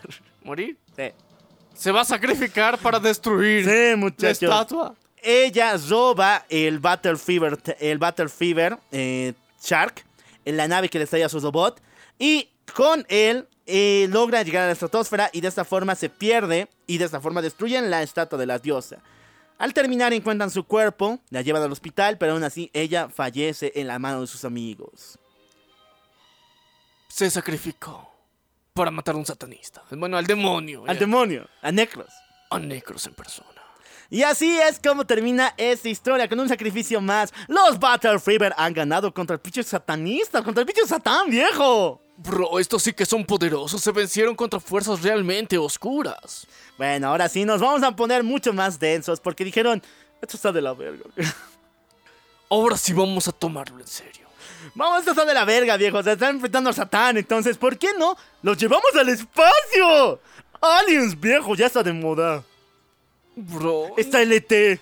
No, no hagas eso. Pero aún así los japos dijeron, a huevo, está de moda. Es cool. Los gringos lo hacen y nosotros también. Ah, llegamos a la quinta temporada del Super Sentai Denji, No, man. cuarta, cuarta, cuarta. No, es la quinta. Cuarta. Ah, sí, la cuarta, sí. La cuarta temporada del Super Sentai Denji Man. Ya, esta historia comienza no en el planeta Tierra, sino en el planeta Denji. El planeta Denji es un planeta en el cual la electricidad es lo más importante, porque la electricidad se puede notar y se puede pasar de una persona hacia otra. Cuando tienen conexión, cuando tienen sentimientos, cuando su corazón late al mismo sentimiento, cuando están enamorados. Eso. Liberan electricidad. Ya. Ya, ok. La electricidad es lo más importante en el planeta de los Denjiman. Pero el detalle es de que una vez que el planeta Denji es atacado por una malvada organización conocida como Black Magma, que es super galáctica llena de aliens malvados, entonces los Denjis de ese planeta deciden escapar de su planeta Denji al planeta Tierra. Y de aquí deciden mejor, en lugar de reproducirse entre ellos y cuidar su estirpe, Venga, humanito, es hora de continuar nuestra, nuestra línea familiar. Ya, entonces ellos vienen a la Tierra, se cogen con humanos, se reproducen y tienen una especie de segunda versión de los Denjis. Ah, sí, pero no, no cualquier persona puede ser un Denji, sino, a ver, solamente personas muy específicas y japoneses por alguna extraña razón, que ya saben, porque eso es de Japón, pueden ser los herederos del Denji, de esa fuerza eléctrica que ellos poseen. Y mayormente estos elegidos, estos descendientes de los Denjis, tienen un anillo especial en los dedos, el cual brilla y menciona y canaliza la electricidad que ellos forman. Ya, entonces, gracias a esta, este, esta unión entre Denjis y humanos, o sea, ellos tienen un poder especial de canalizar la electricidad de sus cuerpos de una forma realmente eh, formidable, a través de un anillo brutal que los hace ver más facheros, más gangsters. Y eh, este sería el sello de autenticidad de que estos son herederos dignos de la descendencia Denji. Sí, muchachos, y aquí conocemos al nuevo equipazo. Cinco muchachos jóvenes, entre comillas porque se notan las canas, del planeta Denji. Los descendientes directos han formado esa nueva alineación, escrita por una persona muy importante, uno de los descendientes directos y el que ha sobrevivido a toda esta estirpe de Denjis, el único Denji sobreviviente, el 100%... Original, del Original. planeta Denji. Sí, muchachos. Él los ha reunido y les ha dado trajes especializados que canalizan su electricidad. Y así se vuelven en los Denji Man. Rangers. Sí, muchachones. Seguimos todavía porque ha llegado hora de la villana. La descendiente de la organización conocida como Black Magma es ni más ni menos que la reina Hela. Y no, no tiene nada que ver con la mitología nórdica o con Marvel. Sino simplemente se llama Hela. Y ella es una reina malvada porque esa tipa desea que todo sea hermoso, todo sea cute, todo sea precioso. Y, lo si- que no sea, cuello, viejo. Si no es bonito, si no tiene Hello Kitties grabadas por ahí, te mata. Y sí, también técnicamente le robaron la idea de sus cuernos a... Bueno, y lo aplicaron para Hela de Thor. Ah, no, no, no mames, sí, sí, sí. Plagio. Marvel, ¿cuándo? Pero la cuestión es que en esta increíble y brutal temporada, lo cute te mata si no eres cute. Pero recuerden que estas mamadas también se han hecho por Marvel, así que. Con razón. Pero lo importante es de que ustedes preguntarán, ¿y quién es el líder de este equipazo? ¿Quién lo reunió? ¿Quién es el último descendiente de los Denji? ¿Y cómo pudo sobrevivir? Ah, les cuento algo muy estúpido, pero de todas formas se va a contar igual en la siguiente temporada. Muchachones, el último descendiente de los Denji es ni más ni menos que un perrito. Bro, hace rato era una rata. ¿Qué pedo? Ya, Bueno, pero tienen que reciclar ideas, o sea, es popular, les gusta a los niños. ya, ya, ok, un perro. Pero como un perro. A ver, te cuento que ese descendiente, el doctor de los Denji, el último que existió de la línea original, 100% su sangre, no podía vivir más tiempo en la Tierra, ya que estaba sufriendo las convulsiones y diferentes cambios que estaban pasando de un planeta a otro. Así que lo decidió es meter su cerebro y su conciencia, su alma, a la mente de un perrito, que por mucho tiempo se volvió inmortal. Eh, perros inmortales ahora es el. ¿Hablan estos perros? Y hablan. ¡Wow! Ya, literalmente dicen eso. Así que sí, muchachos, eso parece estúpido, pero cállate, mendi- mendiga lógica. Esto es un- el Super Sentai y aquí se respeta, perro. Sí, a la mierda la lógica con el Super Sentai. Pero ya, ok, aparece este increíble ser em, que, que Perrito. peludo, así, uno que te ladra y te Se dice llama el Denji Dog, viejos. Él es el líder supremo, así, la máxima autoridad en ciencia, el chingón de todo el equipo de los Denjiman. Ahora, el Denji Dog, con todos sus pronósticos, con todos sus planos, creó un robot especial llamado... A ver, imagínate cómo se llama. Si el Denji se llama Dog, entonces ¿cómo se llama el robot? Denji Robot. ¡Sí! ¡La acertaste el Denji Bot, muchachos! Él crea el Denji Bot, el cual es un robot que igual lo botan en una sola pieza para ayudar a nuestros queridos Super Sentais. Pero aquí ya no se aplica la lógica del hermano mayor. Eso era muy estúpido. ¿Cómo? ¿Recuerdas que en la anterior, Sí, que es la sí. primera temporada donde usaban mechas, le- llegaba el hermano mayor a defender, a cobrar venganza? Sí, sí, sí. Aquí ya no, sino los villanos de Hela sencillamente son empollados en huevos. Y una vez que se liberan y con los láseres que ella le lanza se vuelven grandes. Como una especie de plantitas. Son villanos planta. Ya.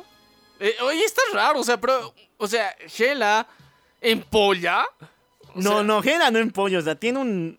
Una y esto no lo miento. Una gallina mm, diabólica, satánica. No. Un monstruo. Es un alien gigantesco que empolla villanos. Y no lo digo en sentido bonito, sí, lo pasa. Eh, eh, ok, ok, ok, ok. Ok, yeah. Sigamos todavía, porque aparte de tener al Denji Roboto, tienen al Denji Tiger, el cual es un avión que lo vamos a ver todos los capítulos, porque es complicado, viejo, el, Ben- el Denji Robot. No es para siempre, no salen todos los capítulos, de vez en cuando nomás. Al Denji Tiger nomás. Eh, Es para apariciones especiales, el, eh, eh, el Denji. Sí, muchachos. Y lo que pasa aquí es que vamos a conocer también el pasado de los que serían del planeta Denji.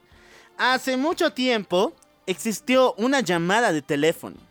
Un teléfono recontra antiguo que por alguna razón grabó un mensaje súper, súper antiguo del pasado. Hubo una conexión entre el pasado y el presente. Y esta grabación que nos mandó nos contaba la historia de ni más ni menos que la princesa Denji.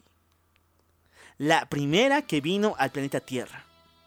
Ya, ¿y eso hace cuánto tiempo pasó? Esto pasó en el comienzo de la humanidad, viejo. O sea, te- ese teléfono es especial porque es un aparato que pudo captar una sintonía del pasado mismo. Y los Denji-man lo escucharon y al escucharlo contaba la leyenda de la reina Denji. ¿Y cuál fue la leyenda de la reina Denji?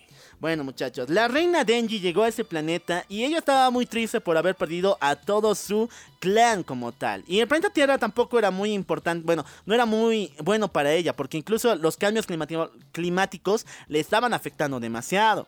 Así que lo que decidió fue crear lo que se conoce como la piedra arcoíris, el poder máximo de los Denjiman, de las personas de su planeta, concentrando la energía de todo su clan familiar y de la realeza dentro de esta roca. También conocido como el poder homosexual. El poder homosexual. La piedra del poder homosexual, chicos. Está aquí. La piedra homosexualizadora. Ella lo creó desde los albores de la antigüedad solamente para darle cela a sus descendientes y que no tengan descendientes así. Así que crea la piedra arcoíris para cuidar el planeta Tierra y el hogar de los nuevos Denji. Sin embargo, Hela se enfrentó a la mismísima reina Denji matándola.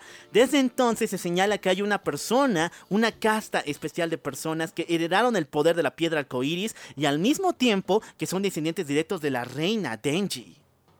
O sea, esos son más que los simples cinco tipos que tenemos ahí. Estos Ya. tienen sangre real, güey. ¡Oh, por Dios! Así que hay que encontrarlas.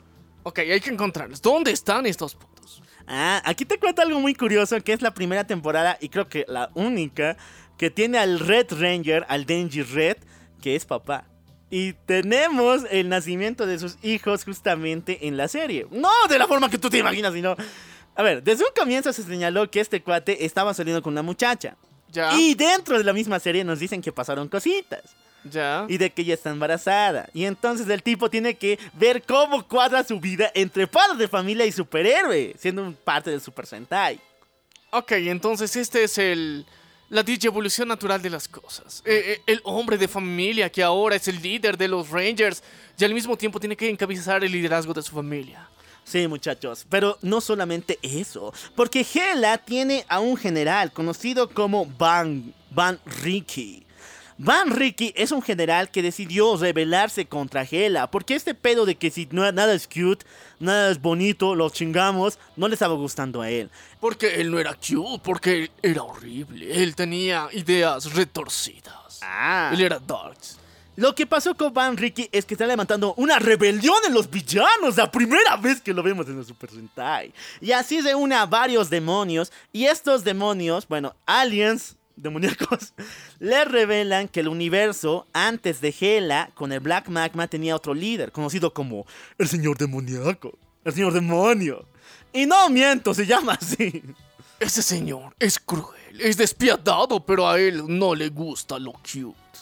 Y así es, muchachos. Van Rique se arma con una armadura mucho más chingona y empieza a buscar todas las piezas. Empieza a buscar a servidores que le ayuden a encontrar dónde se encuentra el maldito señor demonio. Y descubre que una vez que encuentra la piedra arcoíris que sigue existiendo y a los herederos de la princesa, la reina eh, Denji, una vez que destruyes la piedra arcoíris, ahí será liberado el rey demonio, güey. Porque eh, él fue atrapado gracias a la piedra homosexualizadora. Así es, muchachos. En un ataque muy, pero muy importante, en medio de la base contra Hela, nuestro querido Van Ricky encuentra la piedra arcoíris y a los descendientes de esta reina Denji. Y una vez que encuentra la piedra arcoíris, la rompe. Y ahí llega nuestro maldito señor demonio desnudo. Eh... ¿Qué? O sea, O sea, es el señor demonio medio inflar. O sea, le faltan matar, no sé, poderes. o sea, era de- estaba durmiendo, bro. Estoy en pijamas. ¿Por qué me despiertas así, cochino? Degenerado, Ah, depravado, violador de demonios. Ah, sí, y el señor demonio ahora nombra a Van Ricky como su nuevo general a cargo. E incluso le da la espada del caos, viejo, el máximo poder que tiene el señor demonio, para de esta forma matar a Hela, destruirla y nombrarse como los nuevos villanos de todo el universo. Y así tomar los, los mandos de Black Magma. Una espada mamadísima. Chingoncísima. Sí, pero aquí pasa algo muy chafa, porque en la batalla que tiene contra Hela, Hela lo vence y lo arroja al planeta Tierra. Y en esa batalla ese es interceptado por los Denjiman y en esta nuestro querido Van Ricky muere con honor, creciéndose a sí mismo gigantesco y luchando contra el mismísimo Denji Robot, el cual lo parte a la mitad. Literalmente. No, sí, literalmente, y con espada todo. O sea. Pero eh, eh, es que es, es lo último que podía faltar aquí, por Dios, no. Ah, pero la historia va a continuar, porque te cuento que el mismo señor demonio tiene una segunda forma. Una vez que pasó de ser desnudo, pasa una especie de rata gigantesca. Sí, chicos. Por eso. Por eso estaba el, eh, el cubo homosexualizador ahí cuidando de estas cosas feas. Del la universo. piedra arcoíris, muchachos. Incluso la piedra arcoíris vuelve a aparecer. Una vez que eh, el rey demonio vence a los Denchiman porque su poder es volver todo chiquito, todo pequeño. Ese es su máximo poder. Ya, ok. al estilo de Ant-Man. Y así lo hace con el Denji Robot, haciendo que los Rangers no puedan salir de su propio robot. Y una vez que están encerrados en su propio robot y no tienen de cómo salir, ahí aparece el espíritu de la princesa, de la reina Denji, el cual les ofrece más energía y así poderse enfrentar contra el pinche señor demonio, el cual toma su forma de humano y empieza a conquistar todo el planeta. Y sí, aquí prácticamente los Denjiman han perecido, han muerto, o sea, han perdido y el villano ya está tomando todo. Pero, pero ¿qué clase de temporada de Super Sentai es esta? ¿El villano ha ganado? Ah, no, te cuento que en una batalla súper genial, una vez que toman el poder de la piedra arco iris, el Denji Robot crece de tamaño y se chinga al maldito señor demonio. O sea, un cachito nomás ha ganado después. Ya, ok, otra vez recuperan la forma oficial del Denji Robot y se lo chingan. Sí. Pero hay un detalle más, muchachones. Porque ¿quién crees que se salvó de todo esto? ¡Hela! Gela está Te ahí. conté que nuestro querido Van Ricky quería matarla, ¿no? O sea, se estaba luchando por su patrón, el señor malvado, el señor demoníaco. Pero no lo logró. Esta tipa lo venció y lo mandó a la tierra. Entonces Hela se autoproclama como la nueva líder Black Magma. Pero dice, no. Ahorita los Denji Man son súper cabrones, súper poderosos. Yo no puedo hacerlo. Yo no puedo vencerlos. Así que mejor me duermo. A mimir. Se fue a mimir. Ah, sí, va a quedar encerrada y congelada hasta que el mal vuelva a atacar esa tierra. Ahora aquí viene la pregunta, muchachones. La pregunta es, ¿y cómo la piedra arcoíris regresó? ¿Cómo los descendientes de la princesa, de la reina eh, Denji nos entregaron todo esto? Y te cuento de que fue un plan orquestado por el Denji Dog, por el perrito, el jefardo, el jefe. Bro, ese carnal tiene planes para los planes. Sí, chicos, este cabrón ideó una estrategia pensadísima, mamadísima para evitar que fueran derrotados por ese señor medio. Viajes en el tiempo. ¿Qué? Viajes en el tiempo. Lo que hizo el Denji Dog fue crear una máquina del tiempo, la cual le permitía quitar por unos instantes la piedra arcoíris y de la misma forma hacer un contacto de forma espectral y espiritual con la reina Denji. De esta forma, él ayudó a los eh, Denji Man a poder salir de su propio robot y así vencer al señor demoníaco. Pero el detalle es que la máquina del tiempo estalla por tanta energía, matando al Denji eh, Doc. Y si bien era un perrito inmortal, el choque temporal que lanzó lo mató perpetuamente. Y no pudo, no, no quedó parte de él que tuviera revivir. O sea, prácticamente fue aniquilado en una explosión. El perrito temporal. ingeniero ha muerto. Así, muchachos. ¡El perrito ingeniero ha muerto! Pero, por eso, se han salvado los pecados de toda la humanidad otra vez. Sí, muchachos. Y así es como los Denjis, los nuevos descendientes, se hacen con el nuevo mundo. Y estos tipos empiezan a buscar a más descendientes que vengan de este clan y de ese planeta. Incluso la duda: ¿dónde están los descendientes de la princesa? ¿Dónde están los descendientes del reino? No. Sí, ¿dónde están los originales, los oficiales, los que tienen de verdad, o sea, el poder es real? De la electricidad. Así que los Denji van, van por todo el mundo a buscarlos. Y así pasamos a su continuación. La quinta temporada. Porque aquí hay una conexión. Hemos tenido igual conexiones antes, o sea, llegaba el otro personaje, lo traían de otro lado. Pero la cuestión es que aquí hay una continuación directa. Sí, muchachos. Vamos con el nuevo equipo de los Sun Volcan. Los volcanes del sol, así literalmente. Aquí pasan dos cosas muy curiosas. La primera es que esto pasa alrededor de unos 50 años en el futuro, pero sin dejar de ser los 80. o sea, es el futuro, pero siguen siendo los 80. Eh, Es, es el futuro, pero sin progreso. Sin progreso, sí, el estilo de Marty McFly, el estilo de Volver al Futuro. Ya. El detalle es que el Super Sentai dijo, viejo, estamos matando muchas chicas. Nos van a denunciar, muchachos. Las feminazis se nos van a echar encima. Ya sé. ¿Qué tal si en lugar de hacer buenos personajes femeninos, que sí vivan hasta el final y no solamente ser motivadores para que los personajes masculinos aumenten sus power-ups, no tenemos chicas? ¿Qué? No ponemos chicas y sea un equipo solamente de hombres. ¡Wow! ¡Qué idea tan brutal! ¡Oh, por Dios! O sea, la mierda la inclusión. Aquí vamos a ser de verdad opresores. Sí, muchachos, así ¡Viva, somos. viva el patriarcado en el futuro! Sí, vivan patriarcado de futuro. Y así es, muchachos. El Sol Vulcan es una organización creada por los mismos descendientes de los Denjiman. Estos tipos buscaron a todas las personas más sobresalientes y raramente ningún Denji, o sea, que naciera de lado, sino humanos, a superespías, a los cuales les compartían el poder de los Denji por medio de los anillos que ellos manejaban, el control de la electricidad. Pero no solamente eso, sino también un control elemental. Sí, muchachos, puede manejar diferentes elementos. Y aquí tenemos a los Sun Volcan, Sun Red, que puede controlar el fuego, Sun Yellow, que puede controlar la electricidad, pero mucho más chingón, y Sun Blue, que puede controlar el agua. ¿Solo tres? Solo tres. Ya no, ya no cinco, ya no hay presupuesto y... Ya, solo ¡Chicas, tres. no! ¡Chicas, no! Eh, Chicas, no, eso es del diablo. Ah, no, pero faltaban waifus, pues, o sea, esto lo ven pibitos de 14. Tiene que haber waifus con cual eh, ellos puedan relacionarse y pensar que tienen novias. Ya, y aquí está, le presentamos a la waifu de esta temporada. Sí, muchacha, Mihara, la cual es la eh, hija de el- del señor, eh, del doctor responsable de toda esa organización de los Sun Volcan. Pero el detalle es de que ella nunca va a tomar el rol de ser una Sun Volcan, un Power Ranger, un Super Sentai. No, solamente aparecerá, hará cosas lindas, súper prechochas, súper kawaiis y ayudará a nuestros amigos, nada más. Y se irá. Es su, es su lugar. Sí, sí, sí. Aquí el patriarcado manda, chicos. Ella viene a ofrecerles tecito, la comida, se los viene a cocinar, lavar la ropa, sí, labores domésticas que necesitan nuestros queridos héroes. ah, y lo más importante es de que, bueno, en todo ese tiempo hemos visto animales que hablan, ¿no? Un perro, una rata. Eh, sí, ahora. Ahora falta, pues, porque ahora ya no vamos a poner esa relación rara de que un tipo se ha metido en su mente a un perrito, sino de que esta chica Mijara, como es tan lista, porque es súper lista, le enseñó a un perrito a hablar japonés. ¡Oh! ¡Un perro que habla japonés! Sí, ¿Hace reverencias y todo? sí. ¡No! Ya, ok, ok. O sea, es el futuro, güey. Eh, es Es, el el futuro, ¿oíste hoy, viejo? Sí. En el futuro los perros hablan y japonés, bro.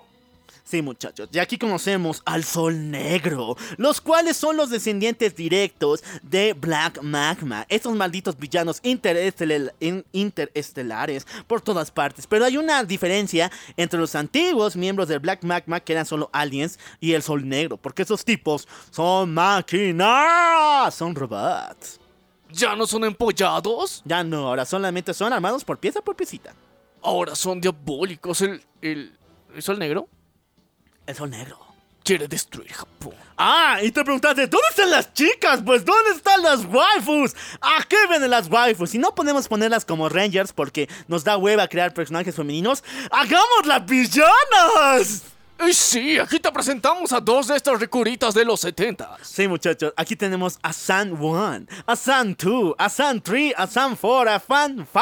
Cinco chicas maravillosas y súper diabólicas que le sirven al sol negro. Ellas son robots, robots, pero chicas. Con el poder de las artes marciales te quieran chingar y tú estás fascinado por esos movimientos tan sensuales que te hacen babear.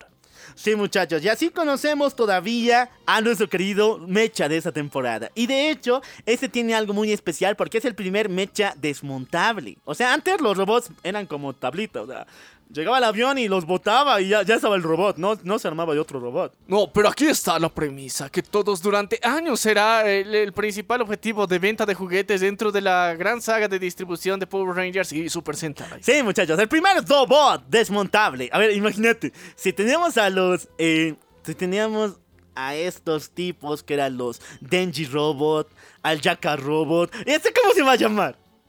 Siete Sun Volcan. ¿Son Volcan Robot? ¡El Vulcan Robot! Sí, muchachos, qué originalidad, ¿no? 10 puntos. 10 puntos, el Volcan Robot está aquí presente y se va a chingar a todos. Ah, pero aquí pasa algo curioso. ¿Por qué? Porque el machismo no podría soportar más. Y en su primera misión, los Sun Volcan matan a nuestra querida Volcan, a nuestra querida Sun 1.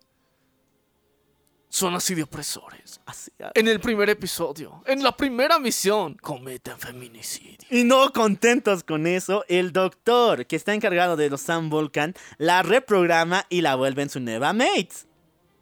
¡Oh, por Dios! El patriarcado opresor lo hace una vez más de formas legendarias. Oh, qué guasos son los Sun Volcan, ¿no? ¡Es pasado, viejo!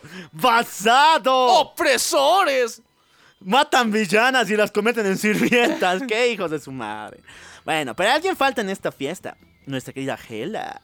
Sí, muchachos, Hela ha sido descubierta por los malditos del Sol Negro. Estas máquinas la encuentran completamente congelada en el trono que ella estaba ocupando después de los eventos de Denjiman.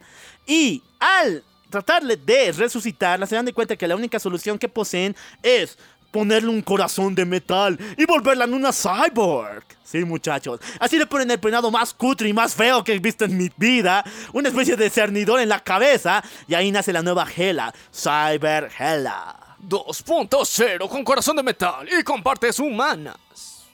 Sí, muchachones. Eh, da miedo, o sea, da miedo. Da, da- da miedo que te persiga en la noche y que de repente aparezca y te diga, oh por Dios, vamos a colar todos tus pecaminosos pensamientos conmigo. No sé, para muchos dicen que era una fantasía ver a esta mujer en la televisión japonesa, con ese maquillaje tan perrón, y que después inspiró a muchas otras, otros personajes que yo creo que cada uno de ustedes conoce. Hay referencias, chicos. Hombres Bueno. de cultura saben de lo que hablo. Maldita sea. El detalle el detalle principal que hay dentro de este interesante compendio de villanos que ahora se ha vuelto un robot más y que técnicamente ya estamos pasando en la, bueno, segunda vez que los villanos son puros robots invocados por el demonio antiguo en el futuro. Bueno, lo importante es que los Sam Vulcan tienen una misión, la cual es encontrar a los descendientes directos de nuestra querida reina Denji, porque ni los Denji Man han podido encontrar a esos descendientes, están por todas partes. Así que nuestro querido San Red, Vulcan Red mejor dicho, encuentra a la descendiente, la cual es una pequeña niña a la cual él tiene que cuidar. Y lo hace en una batalla increíble contra el mismísimo eh, Hell Satur, el cual es el villano aquí a derrotar junto con el Sol Negro. Este maldito desgraciado es el villano supremo, el Hell Satur. Ya, ok, y, él quiere impedir que encuentren estos descendientes o quiere encontrarlos primero. Quieren encontrarlos primero para arrebatarles todo el poder de la reina Denji, porque la piedra arcoíris ya ha sido destruida y solamente quiere saber de dónde viene tal poder. Tanto así que nuestro querido Volcan Red se sacrifica. Pero por un cachito, tampoco es por tanto. O sea, no aparece en varios capítulos, pero vuelve después. En una especie de tormenta de fuego que es lanzada por el Hell Saturn, el cual lo termina aniquilando, pero nuestro querido Volcan está muy dañado, así que va a estar en recuperación. Se está en el hospital recuperándose después de salvar a una niñita. No, pero es la heredera, o sea, la niñita es la heredera. Sí, pues pero está salvando a una niñita al fin y al cabo. La cuestión es que se, se lo chingó. Y está en recuperación. Los problemas van a aumentar mucho porque nuestra Gela crea su primer robot. Y obviamente como este programa es súper machista opresor, tiene que ser una chica. Y nadie ni más ni menos que Killer Amazon. La Amazona. O sea, Asesina. es una robot que está inspirada en las Amazonas. Sí, es una asesina amazona.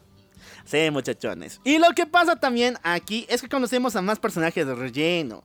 Aparece un lindo muchachote, el cual es un muy, pero muy eh, chistoso ayudante. Es el alivio cómico que se vuelve en el camarero de esta nueva organización. Porque ellos decidieron que era demasiado machismo opresor, así que mejor poner un camarero por si acaso. Las Pero tiene solo un propósito muy especial: Hacer chistes. morirse. O sea, no podemos matar al rojo, ya hemos matado tanto al rojo, ¿por qué no matamos a un personaje secundario al cual te encariñes, te haga chistes así cabrones, te haga reír como en la vida y lo matas? Así. Ese sentimiento de nostalgia de los Super Sentai no se puede perder. No, es una tradición matar a alguien aquí, así que así lo hacen. Sí, muchachos, y una vez que se muere este pequeño alivio cómico, nos revela que es el hermano de ni más ni menos y esto. Jesús, ¿por qué? Del anterior equipo, el anterior equipo de los Denji Man, el Denji Red. Y una vez que muere este alivio cómico, este Denji Red toma su cargo como el sexto Ranger de este equipazo. A ver, no he entendido. Muere este cabrón. Él era el hermano del Denji Red. Del anterior equipo. Ya. El de. El... Sí, sí, sí, era el hermano. Sí, Pero 50 años después sigue vivo. sí, sigue vivo. Y joven. Joven. Gracias a la tecnología futurística de Super Sentai. ¿eh? No se ve tan joven, pero o sea, el maquillaje hace, hace cosas. Ya, ya, ok, ok. El Denji rojo antiguo vuelve a suplantar mientras el Denji rojo. No, no, el Denji Rojo sigue todavía, por el caso. O sea, está en coma y toma su lugar por un momento. Por eso, por un momento, o sea, Sí. para hacerle las paces por si acaso, pero él viene como respaldo y venganza de que han matado a su hermano. Sí. Ya. Raro, pero ok, eso es lo que hace Super Sentai. Ah, no, pero se vuelve mucho más extraño. ¿Por qué? Porque llega una asesina, la cual conocía a Hell hace mucho tiempo. Ella es una alien del planeta Dane, bueno, el del planeta de Black Magma, de los Black Magma, conocida como la Rosa Roja. Es una esgri- esgrimista, viejo. Te mata con una espada grandota. Eh, sí, está mamadísima y hace referencia a, a- a ese estereotipo de, de los españoles que tienen con una rosa bailando, eh, no sé, tango. ya. Pero es una pinche alien, o sea, está mamadísima, está buenarda y viene en bikini, pero es una pinche alien que se vuelve gigantesca y se chinga un chingo de veces al eh, Volcan Robot, viejo. Se lo chinga, se lo dobla. eh. Sí, muchachos. Y lo importante es que Mihara, la waifu, la hija de nuestro querido profesor, esta chiquilla, se enfrenta contra la rosa roja, volviéndose en la roja blanca. Ah, O sea, ella ya se hartó de estar en, detrás del equipo, detrás de las computadoras. Sí. Y dijo, yo soy una superheroína. Pero a huevo no me van a dar traje porque no hay. Porque aquí todos son machos opresores. Así que mejor me pongo una máscara de papel, bikini, bikini siempre. Y voy a chingarme a la rosa roja. Sí, porque en igualdad de condiciones, perras. Aquí vamos a hacer empoderamiento chingón del mamadísimo de los 70. Y se vuelve en la rosa blanca. Se va a enfrentar en el arte de la esgrima directamente a un legendario alienígena. Eh, raro la cosa, pero ok. Esto se va a poner mucho peor, muchachones. ¿Por qué? Porque no solamente descubrimos que esta niña es la descendiente directa de la reina Denji, sino que la reina Denji va a resucitar. Tiene, va a tener una reencarnación y tiene que encontrar la reencarnación lo más rápido posible porque ella sí tiene el poder de la roca arcoíris y eso les va a dar un superpoder o bien a los del sol negro o bien a los de los que, queridos Sam Volcan. Lo que sucede es lo siguiente. La reencarnación de la reina Denji es una actriz súper famosa, que un día es atacada por la mismísima Hela y por el- eh, los del Sol Negro. En este momento es salvada por el equipo conocido como los Sun Volcan. Pero cuando es salvada se pone a pensar y reflexionar en la vida y decide mejor no otorgar la piedra arcoíris a ninguno de los dos, cuidarla hasta su muerte porque piensa que el poder que posee la, piedra, la segunda piedra arcoiris es demasiado poderosa para ninguno de los dos. Y incluso decide ser monja. Como si, ¿qué, qué- ¿de qué putas te van a proteger? Hace rato mataban curas, huevón. O sea, no mames, ya. O sea, quiere ser monja para pasar desapercibida. O sea, aunque libere la energía suficiente para encontrarla, pero ella nunca más en su vida va a permitir que alguien le quite la piedra arcoíris hasta que se muera.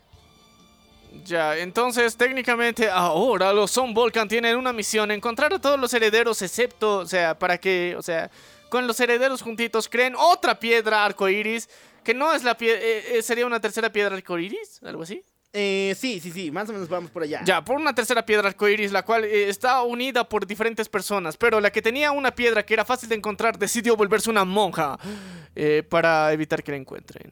Pese a que es una gran actriz conocida, que es muy estúpido que pase desapercibido, pero aún así lo hizo. Sí, muchachos, ahí termina el arco de los herederos. Ya tenemos a mucho, mucho que tener que ver Denji Man.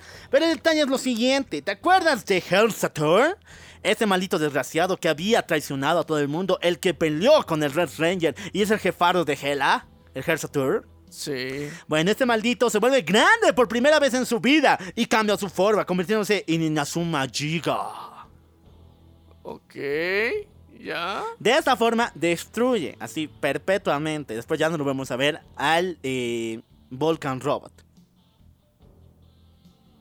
¿Al Volcan Robot, el solito? El solito, es el, es el máximo, es el final boss. Él se lo chingó, solito. Ya ahora, ¿qué van a hacer? No hay perro ingeniero. ¿Cómo van a reconstruir un robot? Sí, muchachos, aquí no hay animales parlantes. Bueno, ese perro que les enseñaron a hablar japonés, pero ese no cuenta.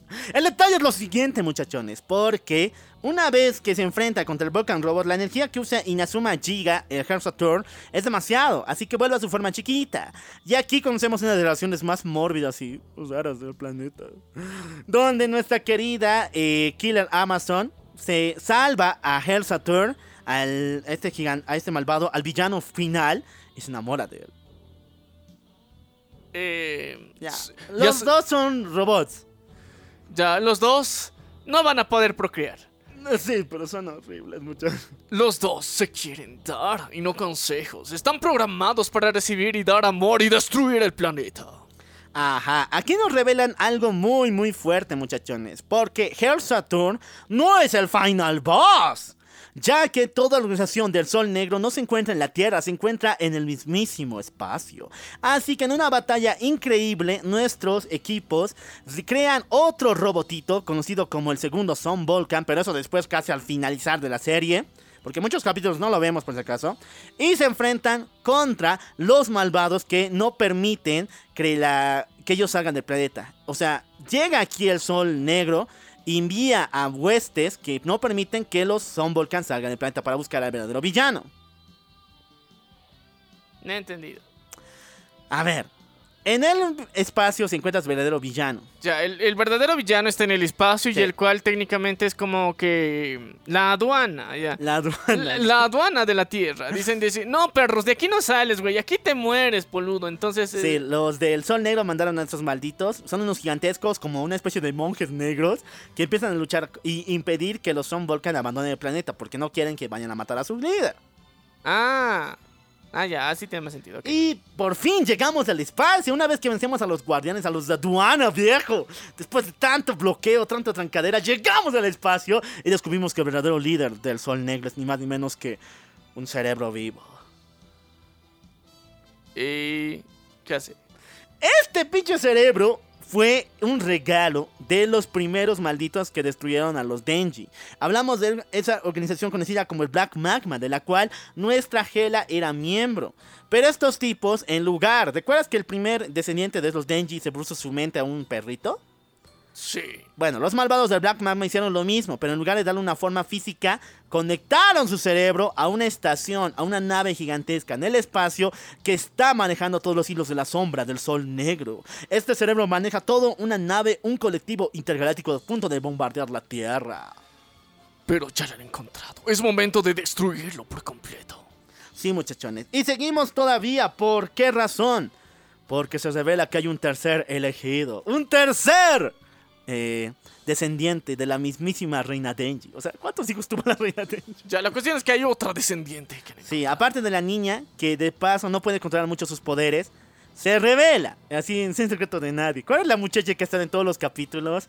Incluso se vistió con un traje raro y ayudó a los Denji un chingo de veces. Ah, a, a la que oprimieron. Mihara. Mihara es descendiente de la reina Denji. Ella no sabía, su papá tampoco sabía, pero supuestamente lo es. Así que se sacrifica para la creación de una nueva y tercera eh, piedra arcoíris. Y de esa forma, los Denji, los Son Volcan, destruyen al pinche cerebro y al colectivo que estaban lanzando. En una batalla más, nuestro querido Volcan Red se harta después de la muerte de Mihara, porque igual le tenía ganas. Mami. Ya. Así que se harta y va a destruir a lo poco que queda. Y ella es Hela. Así que en una batalla increíble en el Polo Norte, nuestro querido eh, Volcan Red vence y mata a Hela para poner fin a toda esta Eh, eh, batalla. seguro que es Hela, no es la otra amazona Aurora. Ah, sí, también aquí leer Amazon. Le era Amazon. Sí. Ya Hela. A Hela. Y es así como termina esta subhistoria. Y comenzamos con la siguiente, muchachones. Vamos con la historia. Esa ya no tiene mucha conexión con la anterior, o sea, todo tiene conexión antes, ¿no? Traían al antiguo, traían al otro. Pero ahora ya no, chicos. No, ahora dijeron no. a- dijeron a la mierda, o sea, A la eso mierda la Muy complicado. Y aquí empieza la sexta temporada de Super Sentai. Google B. ¿Qué? Google B.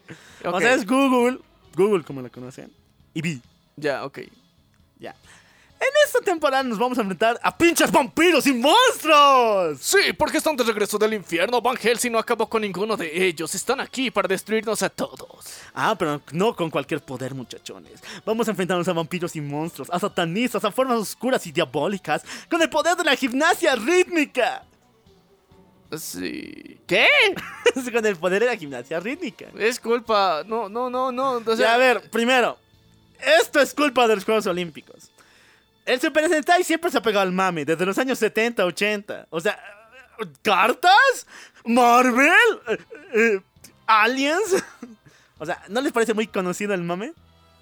Sí, o sea, to- todo, el rato están subiéndose al tren del mame y como era año de los Juegos Olímpicos, ellos dijeron, ok, vamos a hacer que estos se pongan mamadísimos, hijos de su putísima madre, vamos a demostrar que la gente y principalmente los niños y adolescentes de nuestro público tienen que hacer ejercicio. El poder del fitness está aquí presente, los vamos a demostrar el poder que puede hacer destruyendo vampiros. Sí, la gimnasia rítmica puede chingarse un vampiro. También porque sus representantes iban por esa categoría, sus máximos representantes, así que, bueno, vamos a unir esos dos conceptos. Hace mucho tiempo los monstruos gobernaban la Tierra. Eran una raza muy poderosa que gobernaban a todos los seres humanos y no permitían que se acercaran a sus castillos y a sus frentes. Pero el detalle es que un día bajó una aurora boreal al planeta Tierra, lo cual le dio energía a los humanos, poderes más allá de su imaginación y el poder de la gimnasia rítmica para volverlos más fuertes y de esa forma pelear contra los monstruos. Eh, o sea, llega una aurora boreal te- y, y de la repente... primera aurora boreal, porque De repente se te activa el psyche y dices, wow, wow, cabrón, mira esos monstruos, no, los qui- quiero chingármelos, quiero expropiarles sus tierras. Sí, pero también los monstruos eran gigantes, por si acaso, así que no podías chingártelos, pero con la fuerza que te daba la aurora boreal sí podías. No te volvías gigante, pero tenías más fuerza. Y entonces hicieron en patota, la, la gente se armó así con, con todo lo que pudo, con piedras, y se fueron a chingar a expropiarle las tierras a los monstruitos que tanto habían trabajado. Sí, muchachos, pero esta historia va a continuar porque una descendiente de la mismísima, de los mismísimos monstruos, fue tomada como rehén por los mismos humanos. Y desde entonces ella se ha armado con dolor y sufrimiento. Esta tipa, que es descendiente de los monstruos y al mismo tiempo es humana, está llena de rencor, de muerte, de destrucción y quiere venganza. Así que empieza a llamar a todas las fuerzas oscuras y demoníacas para que en el futuro ella cobre todo su dolor y toda su ira y venganza. Claro, pues, eh, o sea, eh, técnicamente ella no iba a saber que era una, una in- invocadora de monstruos, si es que no le encerraban. Ah, sí, muchachos. Ahora sí, volvemos al presente. En el presente existe el castillo Wolfrain, el cual es obviamente el castillo de Drácula, pero raramente se encuentra en Alemania. Mmm, Rumania y Alemania, viejo. Ya, Ya, la cuestión es que está ahí. es, ahí vive Drácula. Vive Drácula. Sí, vive Drácula, en serio. Ya, ya, ya. Y el primer monstruo que se chingan ese equipo de los Google Five es a Drácula. Ok, van directo hasta su castillo, lo encuentran y se lo madrea. Lo que pasa aquí es que ese castillo está investigado por el Dr. Fubuki. El Dr. Fubuki es muy especializado en eso de monstruos y está buscando su relación con los seres humanos. Pero en este momento es salvado por ni más ni menos que un escalador, el cual le va a dar el poder de nuestro querido Google Red, el Red Ranger, el cual es a punto de salvarnos. Pero aquí conocemos al villano. Dentro de ese castillo, y ese castillo fue el castillo que esta, la hija de los monstruos, creó y utilizó para convocar a las fuerzas más demoníacas, creó a un malvado ser conocido como Tabú. Ya. Tabú está encerrado ahí. Sí, muchachos. Tabú es un maldito engendro que está encerrado en una cúpula por mucho tiempo. Y este maldito crea la organización así por telepatía, por poderes cinequinéticos de Dark, los cuales son espías, son asesinos, son monstruos que viajan por todo el mundo buscando los mo- revivir monstruos. Los monstruos se encuentran encerrados en diferentes estatuas, en diferentes monumentos y tienen que viajar por el mundo destruirlos. O sea, chingarte la estatua de Cristóbal Colón, chingarte la estatua de, de, eh, de Simón Bolívar y de él salen monstruos.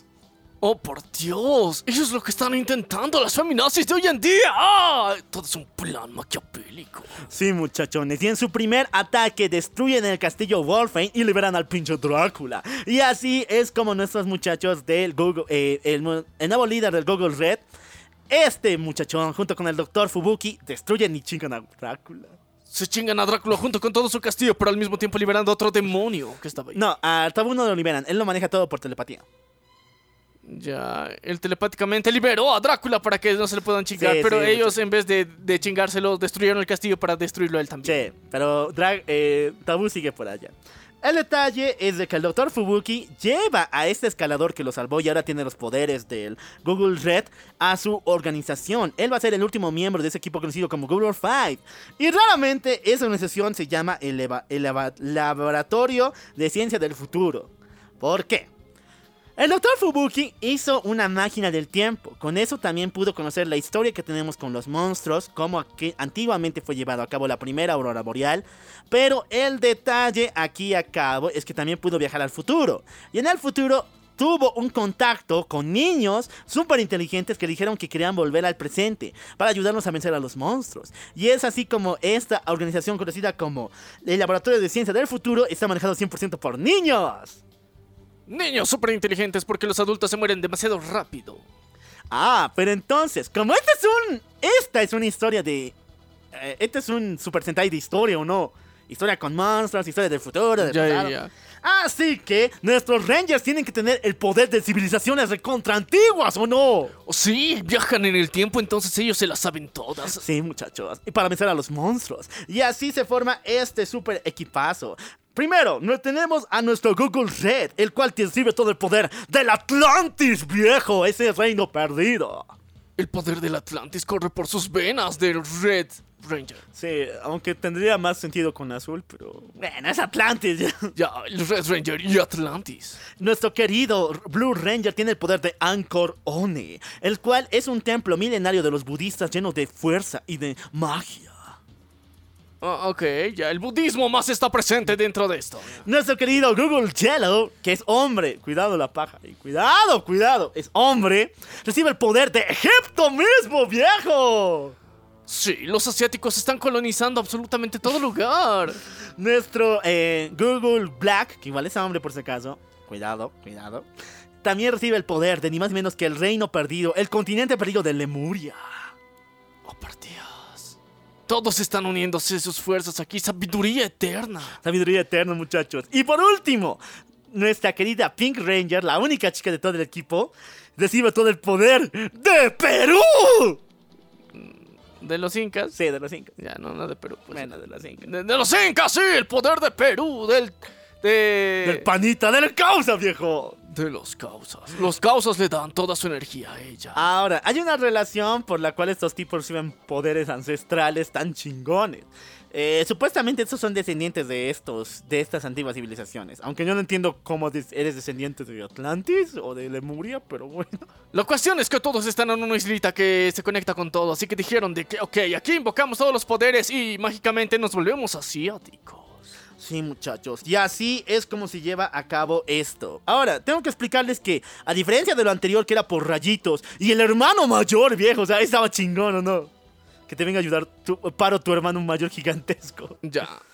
En aquí, los malvados, los monstruos como Drácula, Frankenstein, el hombre mosca y miles de monstruos milenarios de la literatura, no se vuelven gigantes, no se vuelven gigantes, sino lo que hacen ellos es conducir robots gigantes que se parecen a ellos. ¡Oh, por Dios! Sí, tienen el ego tan grande como sus robots. Sí, muy bien. Una vez que eh, los de la organización conocida como The Dark rompe las estatuas, rompe las, eh, los monumentos y salen los monstruos, les dan robots gigantes después para poder chingarse a los, a los Rangers. Y los Rangers tienen a su robot, el Google Robot. Ah, Ya, el Google Robot se va a chingar a estos monstruos, destruye monumentos feminazis. así que muy fino de los monstruos, no, no volverse gigantes como conducir robots. No, fino. Fino.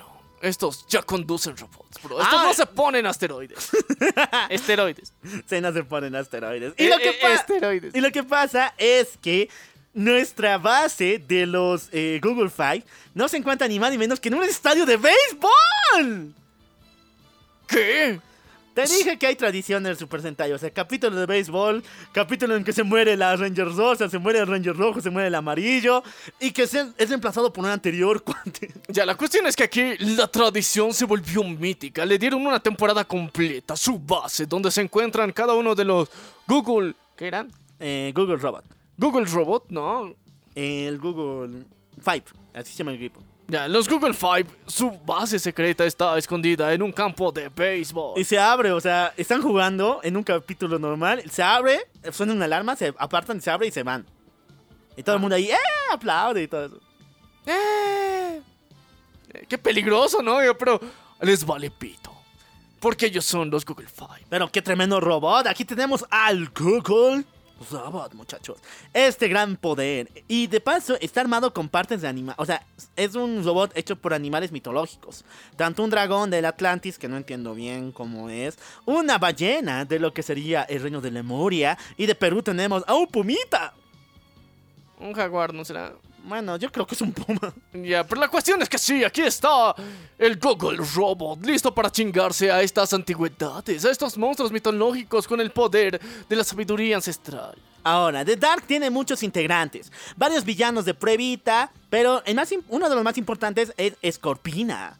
Muchachos, Scorpina que también aparece en otra temporada del Super Sentai llamada Zero Ranger, y por eso aparece en Power Rangers la primera temporada de Mighty Morphin, apareció en primera de esta temporada. En la cual esa tipa era un monstruo, mitad escorpio, mi- mitad escorpión, mitad mujer. Pero ella se rebeló contra The Dark. Se quiere salir de esa organización uniéndose a ni más ni menos que a los mendigos Google Five. Se redimió, viejo. Y Se en película de paso. Y, y- y ella se amputó a sí misma para volverse normal. No se apuntó. O sea, sigue teniendo su colita de escorpiona. O sea, furros. Les gustan los capos. Ya, ya, ok, ya, escorpiona. Escorpina. Ricolina. Ujú. Bueno, aquí conocemos el pasado de nuestro querido Google Red, el cual encuentra a un aventurero en una isla, le salva la vida y después le cuenta de que este tipo es demasiado despreocupado, este cuate no le importa su vida, bebe alcohol y solamente quiere encontrar una tumba de un antiguo faraón que vivía en esa isla, un antiguo rey. Pero el detalle es que el Google Red descubre que tiene una especie de amuleto en el brazo, una especie de collarcito. Y él también lo posee. Y con las pruebas que le dicen, este cuate es su papá. Así que este cuate se llena de dolor pensando de que su padre está perdido por todo el mundo. Lo que sucede aquí es que Google Red, cuando era niño, desapareció en una investigación de su padre, cuando estaba este, eh, estudiando ruinas antiguas. Y aquí su padre lo buscó tanto que lo dio por muerto, pero realmente él había escapado por otro lugar y fue secuestrado por muchos criminales hasta volverse en uno, en un asaltador de, de tumbas, como es actualmente. Casi dices conoció. Sí. Sí. Eh, entonces el, el Red Rangers es un asaltador de tumbas, ex asaltador de tumbas, porque ahora es bueno. ex asaltador de Después de tumbas. haberse chingado a Drácula. Después de chingarse a Drácula, encuentra la paz interior y se encuentra con su papacito que no sabía que era su papá, pero después descubren que es su papá. Y con eso ahora ya está, ya ha cerrado siglos en su vida. Ahora puede ser un Ranger de tiempo completo. Sí, muchachos, ya no es un criminal, ahora es un Ranger completo. Pero aquí nos falta egipcios, ¿o no? Sí. Quiero mis egipcios. Si hay culturas antiguas, tienen que haber egipcios. Y así es como The Dark, junto con las instituciones de Tabú, reviven a un faraón de contra antiguo que trabajaba para ellos en el pasado, conocido como el general Bespard. Y curiosamente es asiático. Eh, es un. Es faraón, es egipcio, Asiático. pero es asiático. Sí. Ok. Lo que pasa después es que otro de los grandes siervos de The Dark junto con Scorpina era un asesino llamado The Killer, viejo. Este cuate que tiene una especie de tumor en la cabeza gigantesco, pero es un casco. Y usa espada. Se enfrenta con ni más ni menos que el Google Red en una batalla uno contra uno. Y a cada uno se está chingando y el momento de la redención ha llegado. Muerte o redención. No, no, no, no muerte. Porque el Google Red le perdona la vida, o sea... Por eso te digo muerte o redención. Bueno, redención, porque incluso The Killer está a punto de morir, le dice, mátame, o sea, estamos en un duelo uno contra uno, ganaste. No te vengas con tus mamadas de, de, de, de, de aquí. eh, yo también era como tú. No, Sí, mátame. eso, eso lo hacen. Yo antes era como tú, Pedro. Y lo evangeliza. Pero aún así, The Killer vuelve con los brazos del mal. Vuelve con The Dark, porque no tiene otro estilo de vida. Pero aún así, el bien está dentro de él, por si acaso. Dentro de su mente sabe que un, un- un Google Red estuvo a punto de perdonarle por sus fechorías. Ok, lo que pasa aquí es muy, pero muy pinche raro. ¿Por qué razón, muchachones? Porque la Pink Ranger se va. ¿Se va de embajadora a la ONU?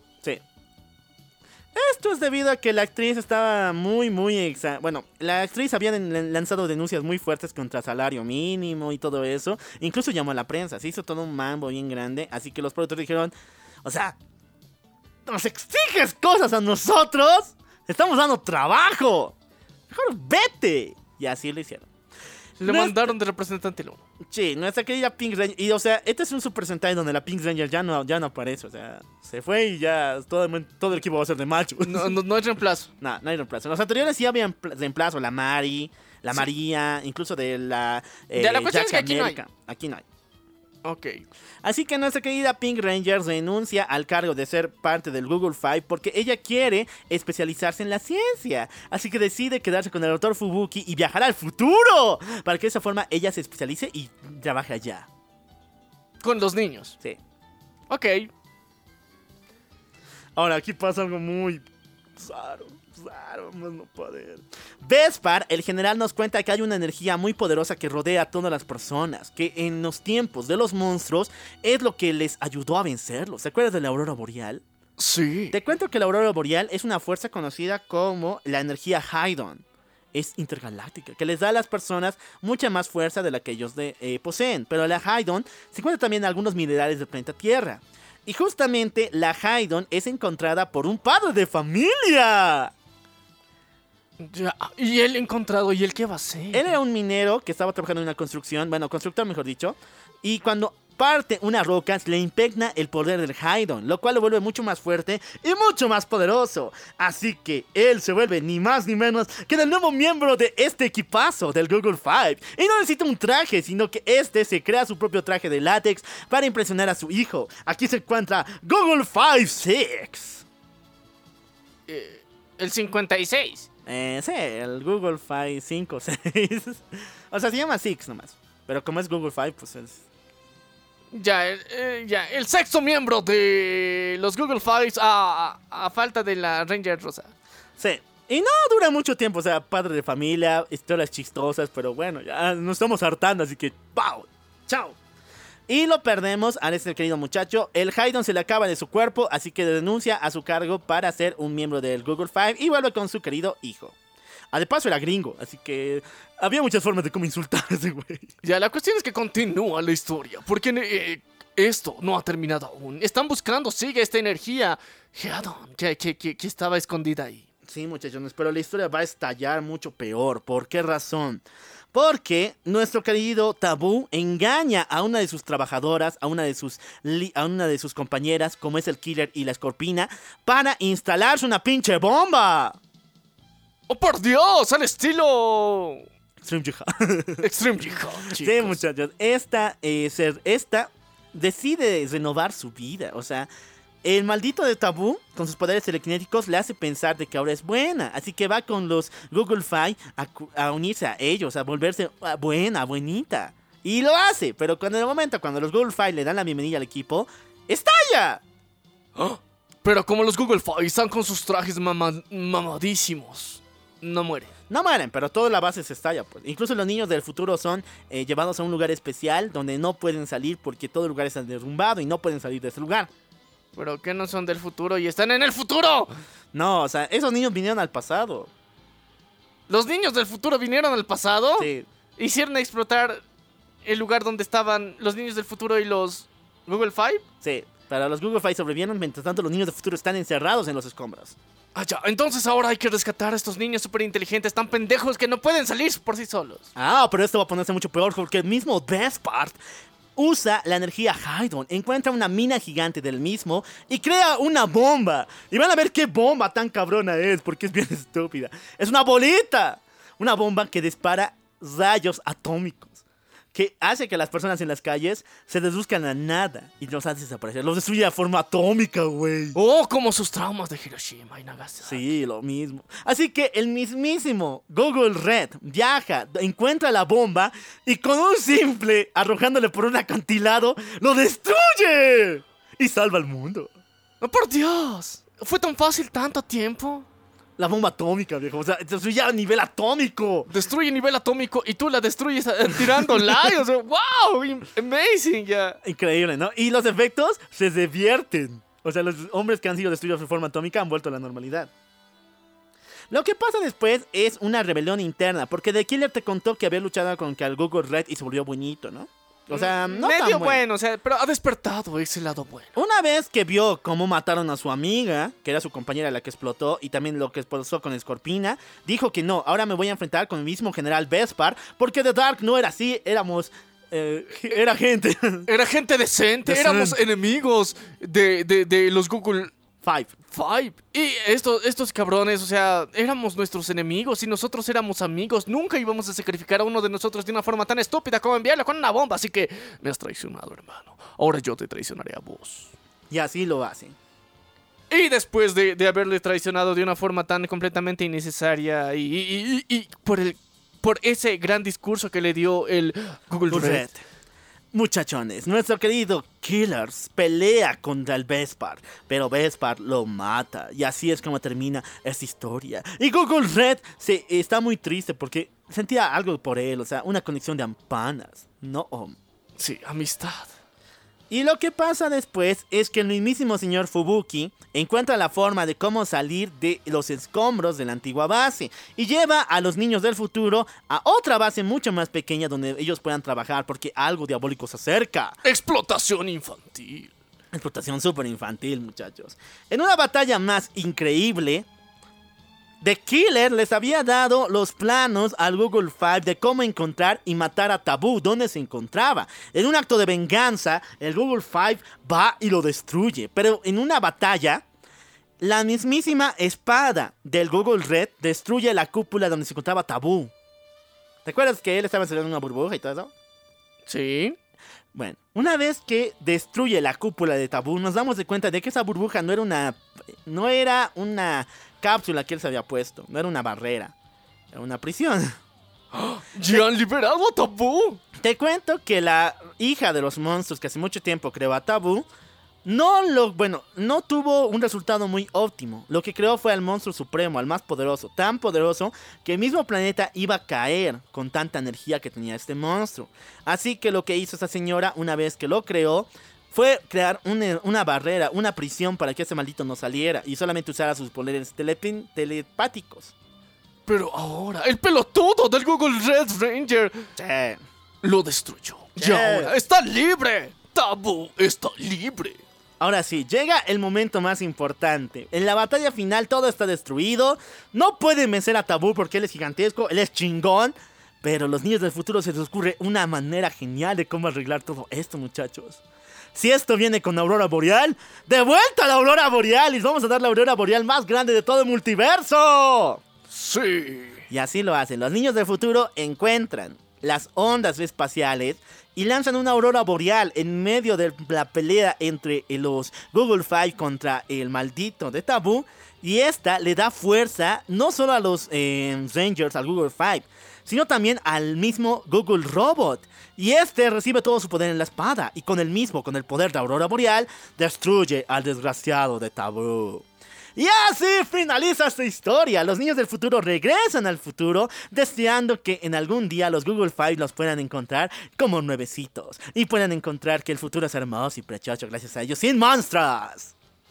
O, o sea, técnicamente todo esto hicieron por fama, por reconocimiento, por una búsqueda in- in- inigualable de reconocimiento del futuro. O sea, para, para que de alguna forma en el futuro digan, ah, estos niños, estos mocosos que a nadie quiere, han salvado nuestro universo. pero no se olviden, muchachos, esta historia es súper loca, pero no se compara a las que vamos a tener después. Porque chicos, el día de hoy solamente les hemos contado las seis primeras temporadas del Super Sentai. Y adivinen qué, faltan 40. Sí, muchachos, hay 40 temporadas, así que si te encanta el Super Sentai, ponlo aquí abajo en los comentarios y pide qué temporada quieres que hagamos. Podemos hacer otras 6, podemos hacer unas 10, y ustedes eligen qué. Y también Power Rangers, por si acaso falta. Falta, o sea, eh, chicos, ¿quieren que les demos continuación final a Power Rangers? Porque todavía nos faltan unos arcos más La que era contar. Disney, la era Neo Saban, la era Hasbro ahorita.